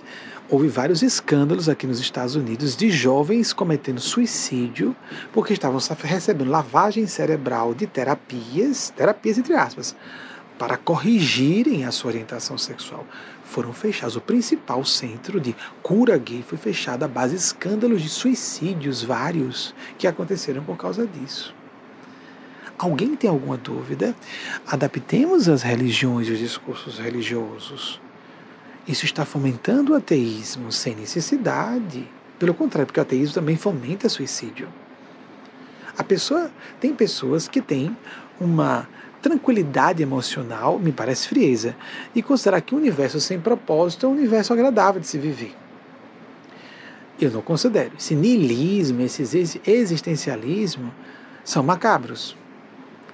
E se for falar que as, ficarmos anticlericais e antirreligiosos justifica o ateísmo, eu fico um pouco confuso porque os movimentos de materialismo ateu convencional, como o de Stalin e de Mao Tse Tung, foram responsáveis pelos dois movimentos mais genocidas da história da humanidade.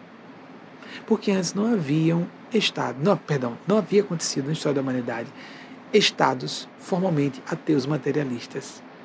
A experimentação aconteceu no século XX. Então tivemos a prova dramática do que o ateísmo, materialismo, formalmente estabelecidos, podem fazer com a sociedade. Stalin foi responsável pela morte de 20 milhões de patrícios e Mao Tse Tung, aí os autores estimam entre 70 e 100 milhões de pessoas, porque apenas discordavam dos pontos de vista deles. Porque se não há Deus, não há espiritualidade. As pessoas ficam soltas para fazerem o que quiserem, porque acham que não, haver, não vai haver consequência nenhuma. Nós estamos vendo o que acontece com governos psicopáticos, né? Com pessoas cínicas. Pessoas cínicas. Talvez alguns, não sei se nos Estados Unidos, no Brasil. Hum, vocês estão percebendo o que acontece quando as pessoas são fundamentalistas, um extremo, de aparência, não é? Muitos ateus ali, não é? Ateus cínicos, psicopatas, não ateus bons. Um dos das pessoas que eu mais tenho afeto e lembranças afetuosas é meu avô materno.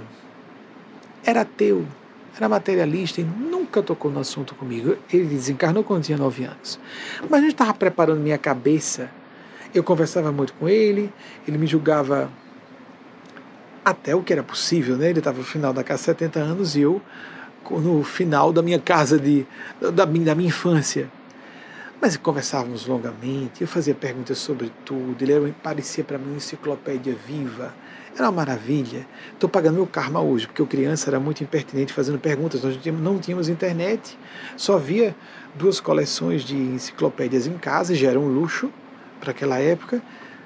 Então, eu tinha que me virar. Às vezes eu ia para a biblioteca, algumas vezes para a biblioteca da principal da cidade e não tinha o que eu estava procurando. Vocês não fazem ideia o tesouro que é a internet quando a pessoa sabe pesquisar, não qualquer coisa na internet assim como especialistas que sabem consultar melhor nas suas áreas de especialidade. A pessoa tem que estudar para saber, tem que ter conhecimento para saber como pesquisar e avaliar o que, é, o que tem qualidade ou não, o que é plausível ou não, o que precisa de uma pesquisa mais aprofundada para que seja verificada a fonte ou não. Muito bem. Então, procuremos viver a espiritualidade autêntica. Eu vou sugerir, diante de tudo isso, o que, que eu posso propor a vocês? Tenham um hábito isso está universalmente sendo propagado há alguns decênios. Tenha um hábito de meditação ou prece.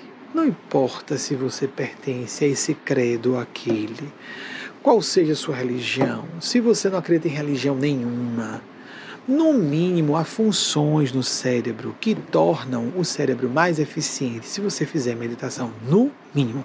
Negar isso é desinformação. O curioso é que pessoas que se tornam meditadoras veteranas ou que fazem orações, eu não acho correto só meditar. Essa história que eu e Deus somos um só e eu sou Deus que delírio! Isso, os americanos adoram isso, os americanos. O pessoal da, do Oriente também, eu, Deus, eu e Deus. Então a pessoa troca apenas a egolatria projetada no dinheiro no poder pelo próprio ego. Eu, não, não, mas eu já sou Deus. Eu, eu e Deus somos um. Isso parece de novo primário. Querer enquadrar como funciona o universo no nosso cérebrozinho de 1,2 kg gramas. É menos do que isso. Ou, ou não dá, não dá, não dá, não dá. Há paradoxos aí.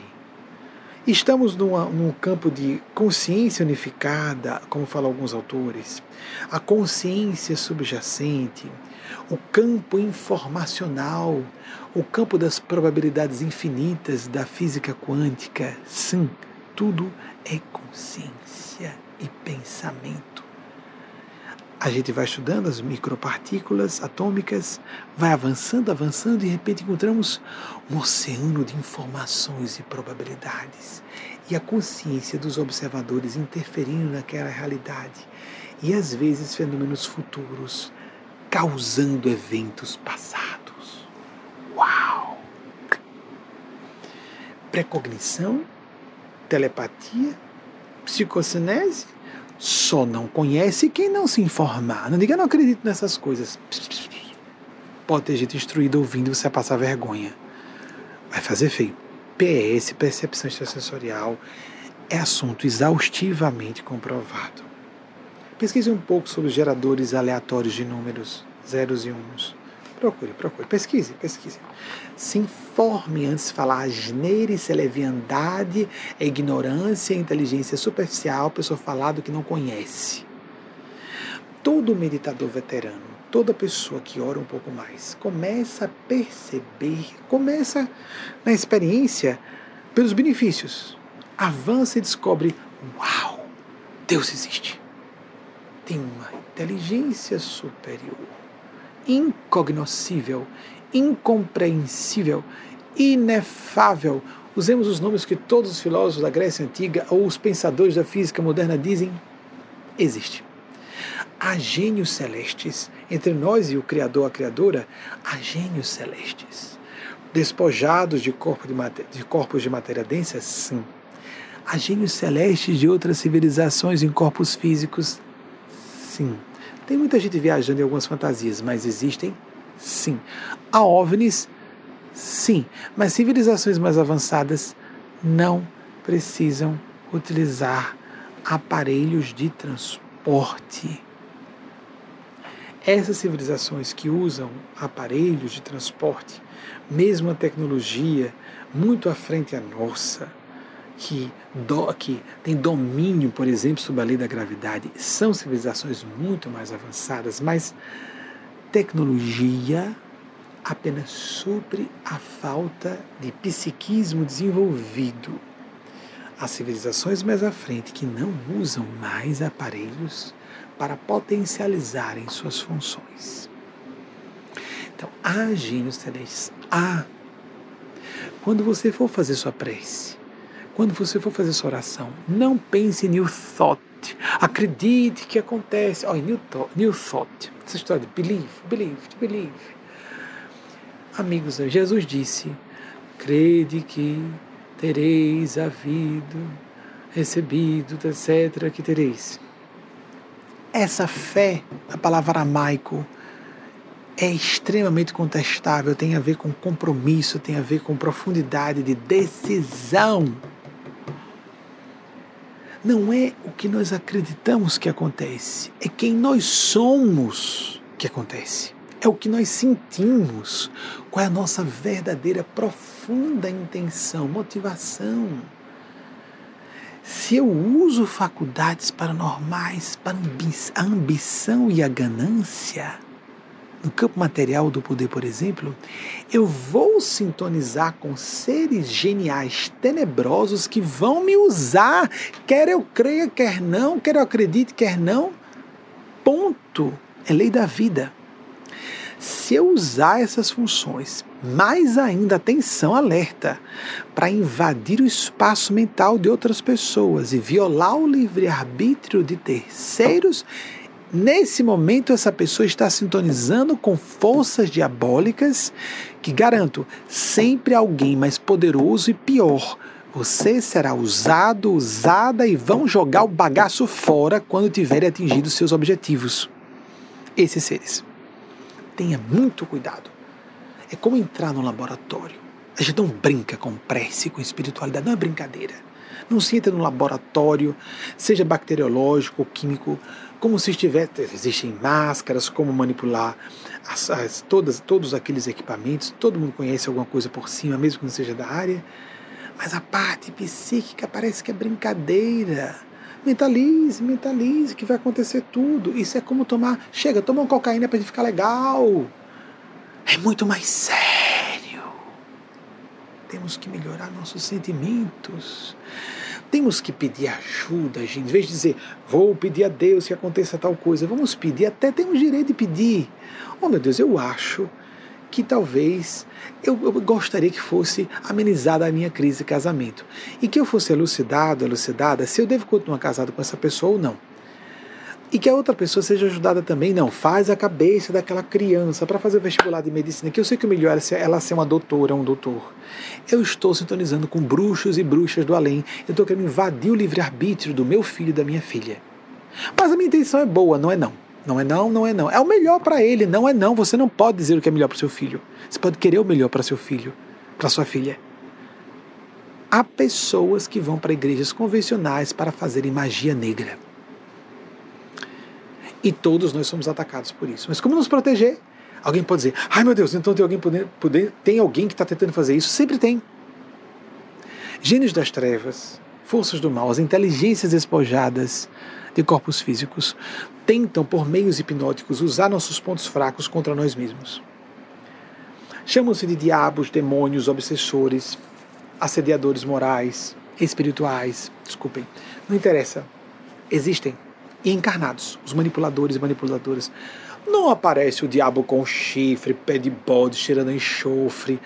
Nem as forças manipuladoras encarnadas chegam demonstrando que são perigosas e temíveis, não. Elas vêm com fala doce: Ô oh, Fulano, sou seu fã, é uma pessoa maravilhosa, mas olhe, não confie naquela pessoa, não pega bem. Não de forma caricatural como eu estou fazendo aqui, de forma mais inteligente ainda. Tenhamos cuidado. Porque as pessoas juram para si próprias que querem a verdade, mas quando a verdade chega, não aceitam. Não, eu vou procurar meu orientador espiritual que ele fale realmente qual é o meu problema. Arrogância. Arrogância.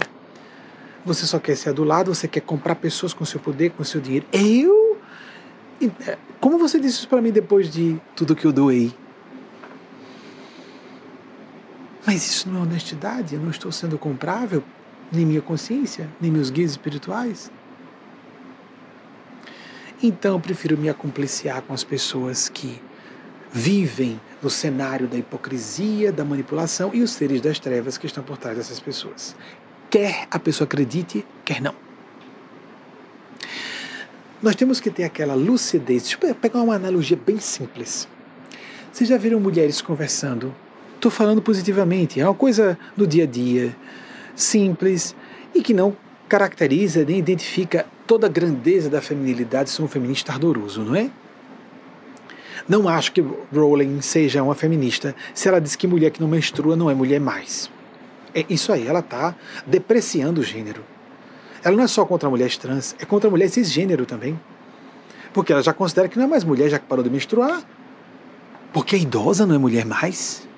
Bem, vamos colocar uma, uma analogia bem simples. Vocês já viram duas mulheres conversando? Nossa, fulana estava naquela festa linda. Estava tão bem produzido. O que é que elas estão dizendo? Que a moça estava com um penteado bem feito, com a maquiagem bem feita, a roupa com bom caimento, cores, estilos, aí eu não conheço nada, gente. Tecido, cor e aquelas. Bem, o salto, as joias, estava tudo na medida certa, sem exagero. A pessoa pode fazer comentários quando gosta do assunto da área. Fashion, eu sou ignorante na área. Ela vai apresentar todas as pontuações de elegância que aquela mulher que apareceu na festa, amiga, nossa, olha como fulana tá, tá maravilhosa, super bem produzida. O que é isso? É uma mentira muito elegante, e tá todo mundo sabendo que é uma mentira elegante. Todo mundo sabe que aquele cabelo foi é um penteado produzido, que a maquiagem foi colocada, que não é a cor da pele dela, que é bem óbvio, mas a gente não para para pensar, não é? Vamos utilizar essa analogia. Que o vestido não é a pele dela, foi um vestido colocado em cima, mas foi bem escolhido. E as joias também foram coisas que foram colocadas sobre o corpo dela. Mas tudo está na medida certa. Atenção, psicológica, social e culturalmente existe isso também. Só que nós costumamos achar que essa máscara essa máscara no sentido de uma máscara assumida, quando a mulher aparece maquiada, isso é muito honesto. Todo mundo sabe que ela está maquiada. Ela não está mentindo porque botou. Ah, não venha cá para cima de mim com seus lábios vermelhos, dizendo que seus lábios são assim. É, sim, é o batom que eu escolhi. Não seria um absurdo a gente dizer isso? Se uma mulher sabe que está maquiada, inclusive como uma forma de respeito. Olha, vou ficar. Eu, ah, eu, já ouvi amigas dizerem isso. Ah, nossa, eu tô, acabei, acordei arrasada. Aí você olha no espelho, projeta seu estado emocional, na própria imagem, eu tô péssima. O marido fica olhando, não, não, meu amor, você tá linda. Não, tô horrorosa. Vou ter que me arrumar muito para não dar um susto nas pessoas na festa. Aí ela se arruma mais ainda para agradar as pessoas, para não transparecer a sua tristeza. Isso é uma mentira honesta e todo mundo sabe que ela está arrumada. Mas nós não podemos perder de vista. Olhem só atenção. Ou então a pessoa está toda desarrumada, se olha no espelho, decadente, cheia de pelanca e de ruga. Vamos usar essa analogia. Obesa. Ah, eu sou linda e sexy. Se eu não me achar, quem vai se achar? Vocês entendem a diferença? Nós precisamos olhar no espelho das nossas almas e nos ver como realmente nós somos. Em termos psicológicos, de prestígio social, de títulos que nós temos, de cargos que ocupamos, de imagem pública, capital moral que tenhamos, nós usamos isso como uma identidade pessoal e colamos a máscara no rosto, como alguém que faz uma maquiagem a lá tatuagem, uma maquiagem permanente. Colamos a máscara no rosto. Isso é um perigo. Nós estamos acostumados a um universo social de mentiras. De mentiras. Lembra daquela história, Mentiras Sinceras? Tinha uma música da Parada do Sucesso, Me Interessam, não é? Nossa, como é verdade! As pessoas preferem mentiras sinceras a verdades desagradáveis. Nós devemos usar Está errado a moça se maquiar para aparecer? Não, não, ela está consciente que ela se maquiou. Algumas gostam mais ou menos de maquiagem. Quando estamos falando aqui, eu não estou, por exemplo, arrumando um pouco a abordagem do assunto para não ser duro demais. Estou, estou arrumando, estou consciente que eu estou arrumando. Isso é honesto, isso é respeitoso com as pessoas. Mas eu estou consciente que eu estou podendo dizer ou não pela responsabilidade da função de falar com o público heterogêneo. Temos que fazer isso. Há pessoas que supõem que franqueza seja falar, seja falar tudo que pensa e sente o tempo todo. Isso é ou distúrbio mental, que tem um pouco, ou primarismo intelectual, criancinha que fala tudo que pensa e sente, ou também a má fé disfarçada de honestidade. Como sou sua amiga querida, vim dizer aqui: olha, eu peguei seu marido na rua com. Será que é correto mesmo dizer? Quando eu soube de uma situação de um casal em que é, duas pessoas estavam, uma delas estava agindo de forma indevida com outra, diz, vá, diga. Porque você veio falar com a pessoa errada, eu sou íntimo dessa outra pessoa. Eu quero que você se abra, porque senão eu vou ter que falar porque você falou com a pessoa íntima. Se um irmão ou irmã minha, eu fico sabendo que está sendo enganado ou enganado, eu tenho que dizer meu irmão, a minha irmã isso. Uma irmã do espírito, um irmão do espírito. Houve dramas tremendos. Em consultório tive que guardar sigilo, muita coisa até que as pessoas descobrissem sozinhas. Aí eu não disse. Mas para falar, avisei a pessoa antes. Quantos dramas complexos morais, não é? O sigilo compõe. E sigilo não é mentira. Sigilo é consciência. Ele guarda, não pode dizer, fazer mal à pessoa. Mas tem aquela fronteira que nós sabemos, o limite que a gente passa. Agora eu estou fazendo cálculo do interesse pessoal vai ser desagradável, vai dar um climão, eu posso perder a amizade, ou posso ganhar mais ainda o respeito da pessoa. E se a pessoa não tem nível para entender que eu estou sendo respeitoso e amigo de verdade, paciência, ela vai ter que ficar com os hipócritas e as hipócritas e as pessoas que dizem as palavras amáveis que essa pessoa quer, porque está acostumada à adulação. E quem tem isso? A maior parte da humanidade. Nós costumamos ver pessoas em poder, ou pessoas famosas, ou pessoas ricas ou muito bonitas, acostumadas a serem aduladas ou tratadas de modo especial, como pessoas assim. Não, não, não. Pessoas, às vezes, com destaque, com poder, com riqueza, e que são conscienciosas e que são idealistas, são muito mais do que pessoas que não têm isso e não sabem se seriam corrompidas se atingissem aquelas posições. Criticam estando fora e não sabem se estivessem dentro como agiriam. Então, o que, é que nós ganhamos com isso? Quando você for orar, desvista-se de suas ilusões, tire essas máscaras todas. A gente volta em políticos que dizem que são francos. Imaginem, eu não sei quem foi no Brasil que chegou a uma posição importante por voto popular, assumindo publicamente, confessando crimes como apologia à tortura, etc. As pessoas dizem que isso é ser honesto. Ser criminoso, confesso, é ser honesto? É, a gente fica confuso com isso aí, não é? Dizer que nós devemos, que tortura é válido, que nós temos que oprimir as minorias e dizer que cidadão de bem é o cidadão de classe média ou classe alta, que o resto é resto, com discriminações de todas as ordens, meu Deus, não vamos nem começar a falar. Nós confundimos. Aí o que aconteceu? Essa pessoa foi vista como mais honesta. Não, ela estava refletindo a mesquinharia, a maldade gerais de uma parte expressiva da população. A população, uau, fantástico! Gostei, ele falou o que eu penso e sinto. Por isso que você gostou dessa pessoa. Mas a agenda dele não é atender os seus interesses, é atender o dele, os dele e dos filhos. E aí, aos pouquinhos, as pessoas foram caindo a ficha do óbvio que, desde o princípio, ele estava pensando apenas nos seus interesses pessoais. E o que acontece com políticos honestos? Eles não podem falar a verdade. Só para dar uma ideia a vocês, eu só ouvi, recebi contato, tive contato em Brasília, na capital do meu estado também, nativo, Natal, Aracaju. Eu tive contato com muita gente importante. Eu só ouvi uma pessoa me dizer: Benjamin, olha, eu sou aficionado em poder. Adoro estar no centro das atenções e o meu negócio é mandar. Eu gosto de poder, gosto. Mas eu quero fazer o bem. E ainda disse assim: tem que gostar muito de poder para aguentar o tranco da política, porque é um pesadelo. Mas eu quero fazer o bem por meio da política. Só uma pessoa ouvi falar isso. Amigos, se vocês soubessem a quantidade de pessoas de poder que passaram perto de mim e que só falavam, eu penso no bem de todo mundo. Pode até pensar, gente, mas era óbvio que o percentual era pequeno disso aí.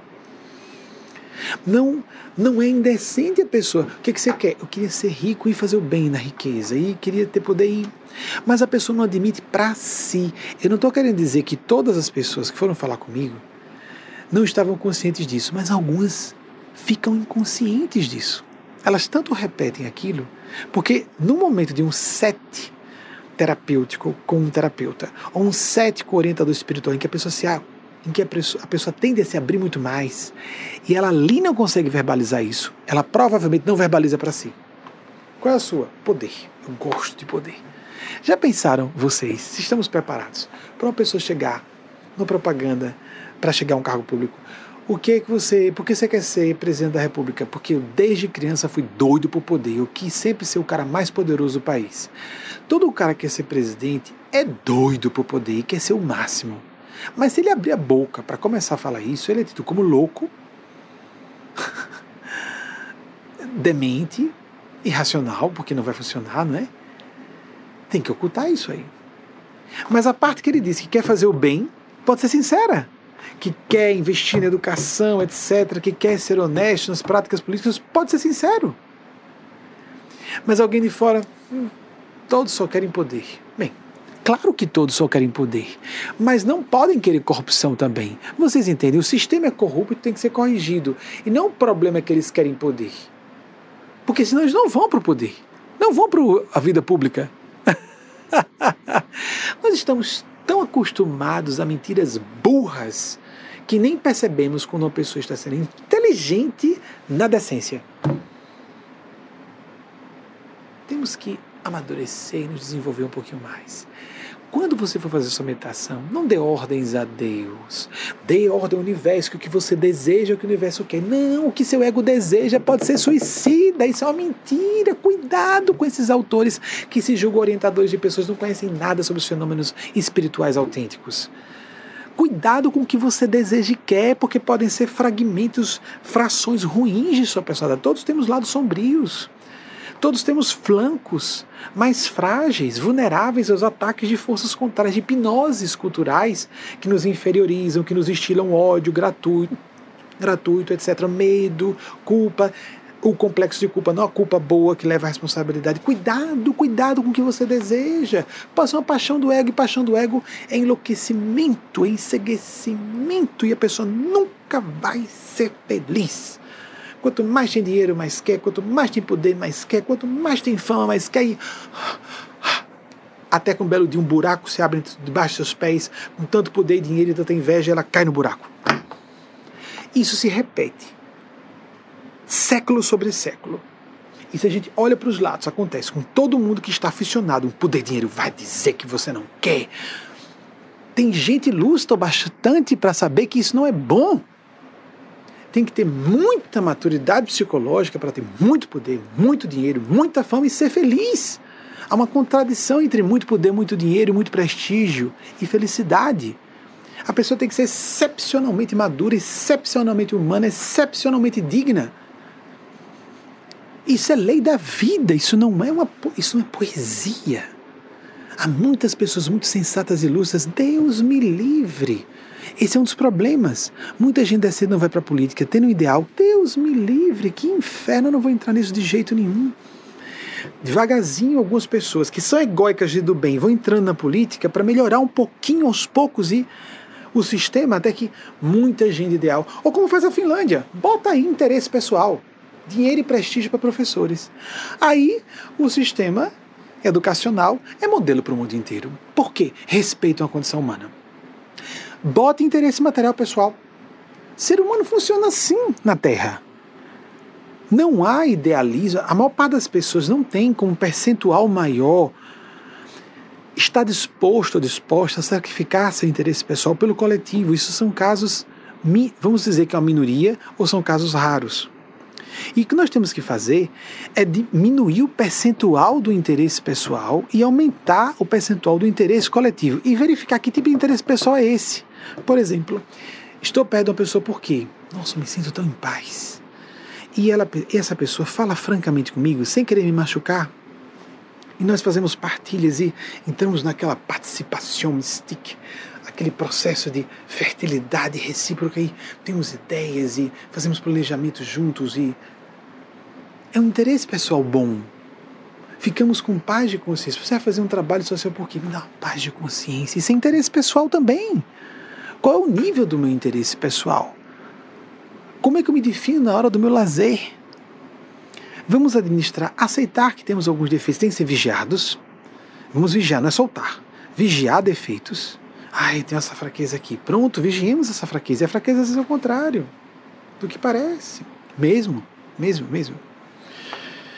Silêncio. Algumas coisas não podem ser ditas. Quantas coisas não podem ser ditas?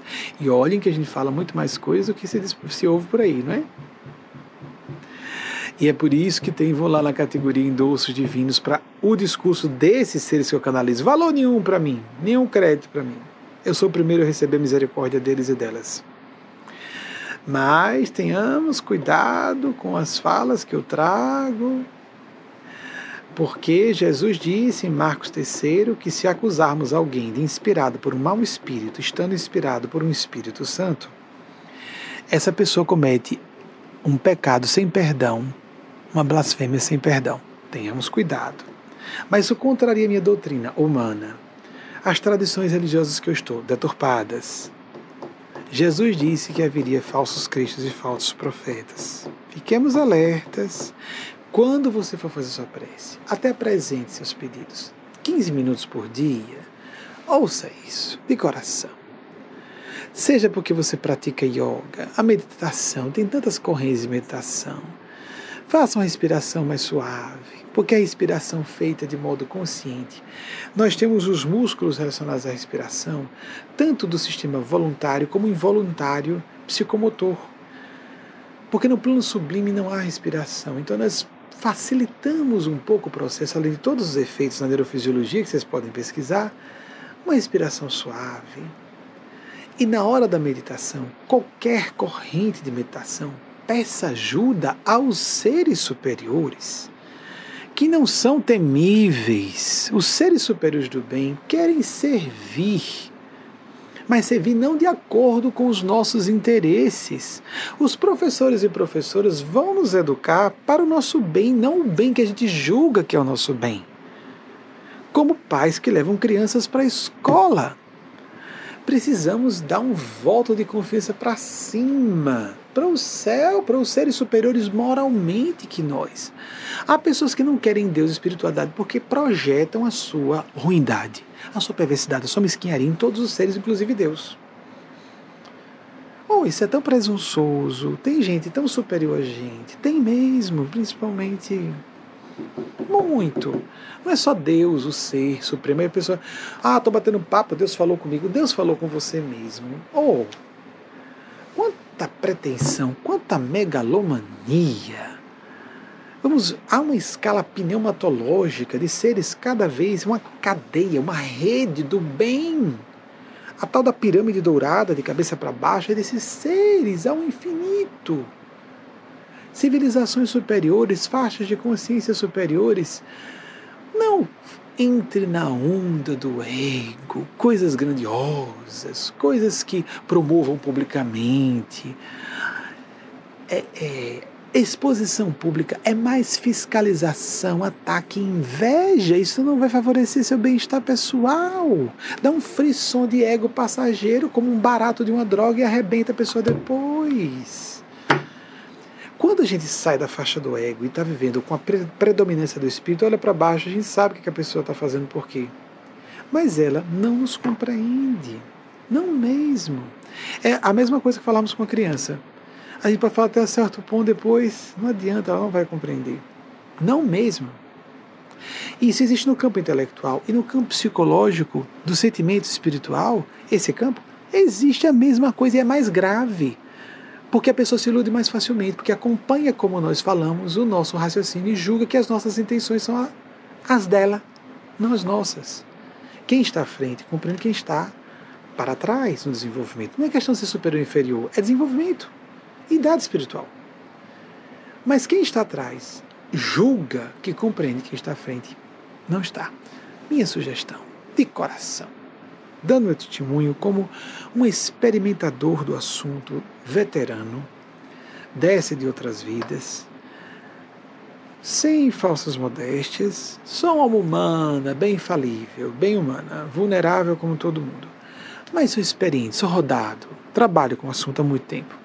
Ore, não só medite, peça ajuda aos gênios celestes, confie nesses seres, se desvista e peça socorro. Fale sinceramente quais são seus propósitos, peça ajuda para melhorar, aprimorar um pouquinho os seus parâmetros de interesses e intenções. Peça que haja esclarecimento, supraordenação de sua consciência e de sua existência. Peça e faça o que foi intuído ou intuída. Siga o fluxo das intuições, o que sua consciência, o que o seu sentimento de responsabilidade pede a você. Não é confiar, se entregar a Deus, agora pedir, Deus vai fazer. Não, gente, a gente pede porque precisa se permeabilizar algo superior a nós. É uma questão de nível de desenvolvimento psicológico. Depois do ego, a pessoa vai para o transego. Em inglês é mais fácil. Pré-pessoal, pessoal, transpessoal. Então tem um nível transegóico. Permeabilizar sem influências superiores, superiores, a gente só tem a ganhar com isso. São seres mais lúcidos, mais inteligentes, mais sensíveis, mais amorosos. Que sabem, que nos conhecem muito melhor do que nós mesmos, nós próprios. É para obedecer, eles respeitam o nosso livre-arbítrio ao infinito. Não dão respostas claras para nada. Não interferem. Por que, amigos, amigas? Vocês acham que é óbvio que existem civilizações superiores fisicamente, querendo dizer, que têm aparelhos, tecnologia muito mais avançada que a nossa? Por que, que eles não aparecem? Só esse exemplo dos OVNIs. Por que, que eles não já apareceram em cima da Casa Branca mesmo? E foram conversar e impuseram um bate-papo com os presidentes americanos. Por que isso não já foi feito de forma bem ostensiva, inequívoca? Por quê? Porque essas civilizações, que nem são as mais evoluídas, já seguem esse princípio da não interferência. Eles ficam se insinuando para a gente lentamente ficar discutindo aqui: existe ou não existe? Existem ou não existem? Oh, que discussão besta! As evidências são sobejas que os OVNIs existem, mas não só OVNIs a gente só, só entende aparelhos fazendo blip, blip, blip, luz, luz, luz. Oh, fez um ângulo reto, uma velocidade incrível. Parecendo aquela história da pessoa na antiguidade que um anjo apareceu com asas. Existe, eu não estou fazendo pouco caso só disso, é querendo dizer que isso é pouco, tem mais. Se esses seres não estão se impondo, por isso não são hostis, ninguém tenha medo de ETs, não, gente. Se esses seres agem assim, não se impõem, são seres realmente, são sociedades, civilizações muito mais avançadas. Eles intervêm quando a gente quer brincar com armas atômicas, por exemplo. Eles intervêm em situações críticas. Tem uma pandemia, não é? Que hoje em dia surgiu, que surgiu na China. E eu não posso falar mais sobre isso. Ai, que horror! Deus está castigando a humanidade, castigando, alertando, educando a humanidade. Deus através de quem? Usando vírus, né? Hum, as civilizações que sabem utilizar isso numa, numa boa. a gente querendo brincar de armas nucleares, vamos botar esse pessoal para se ocupar com outra coisa, para nós usarmos o livre-arbítrio, para desviarmos a atenção de armas nucleares. Interessante, não é? Peça ajuda, você será ouvido e ouvida, mas não será respondido e respondida, mesmo necessariamente da forma que você espera. Vamos lembrar a fala de Maria Cristo por intermédio do Espírito Eugênio Aspásia. A fé é um balé místico com paradoxo, contínuo balé místico com paradoxo. Mas é real, por isso mesmo. Quando a coisa é muito uniforme, muito certinha, muito quadradinha ou redondinha, ela é elementar, superficial, incompleta por inerência. Tudo que é profundo, tudo que é elevado, tudo que é complexo, soa-nos ambíguo, soa-nos paradoxal. Mas não é muito melhor verdade do que ilusões? Que esses seres nos iluminem, nos inspirem e nos protejam, hoje e sempre. Assim seja. Ore todos os dias. 15 minutos, 30 minutos, 15 minutos, um quarto de hora. Dá. Medite, ore por 15 minutos. Faça isso por você. Não precisa acreditar em mim. Pesquise. Escolha a corrente do seu agrado. Mas, e se puder, lê os evangelhos do nosso Senhor Jesus, os quatro, os originais, os canônicos. Faça uma prática do evangelho todos os dias, na mesma hora. Combine os seus 15 minutos de prece com a prática do evangelho. Todos os dias, como a gente toma banho todo dia. Faça isso. Haverá um efeito em cascata de modificações para melhor em sua vida. Não dá nem para você conceber hoje quanta coisa pode mudar porque você vai ser enxertado com padrões mentais que você não compreende ainda hoje. Assim como a criança não compreende um adulto. Acha que compreende e não compreende. Copia o comportamento adulto, mas não sabe o que está se passando na cabeça do adulto ou da adulta. Até o próximo domingo, se nossa Senhora o permitirem. E agora a mensagem que o Espírito de Deus Paz recebeu de Maria Cristo, a Mãe Crística da Terra, para todas e todos nós, para esse domingo.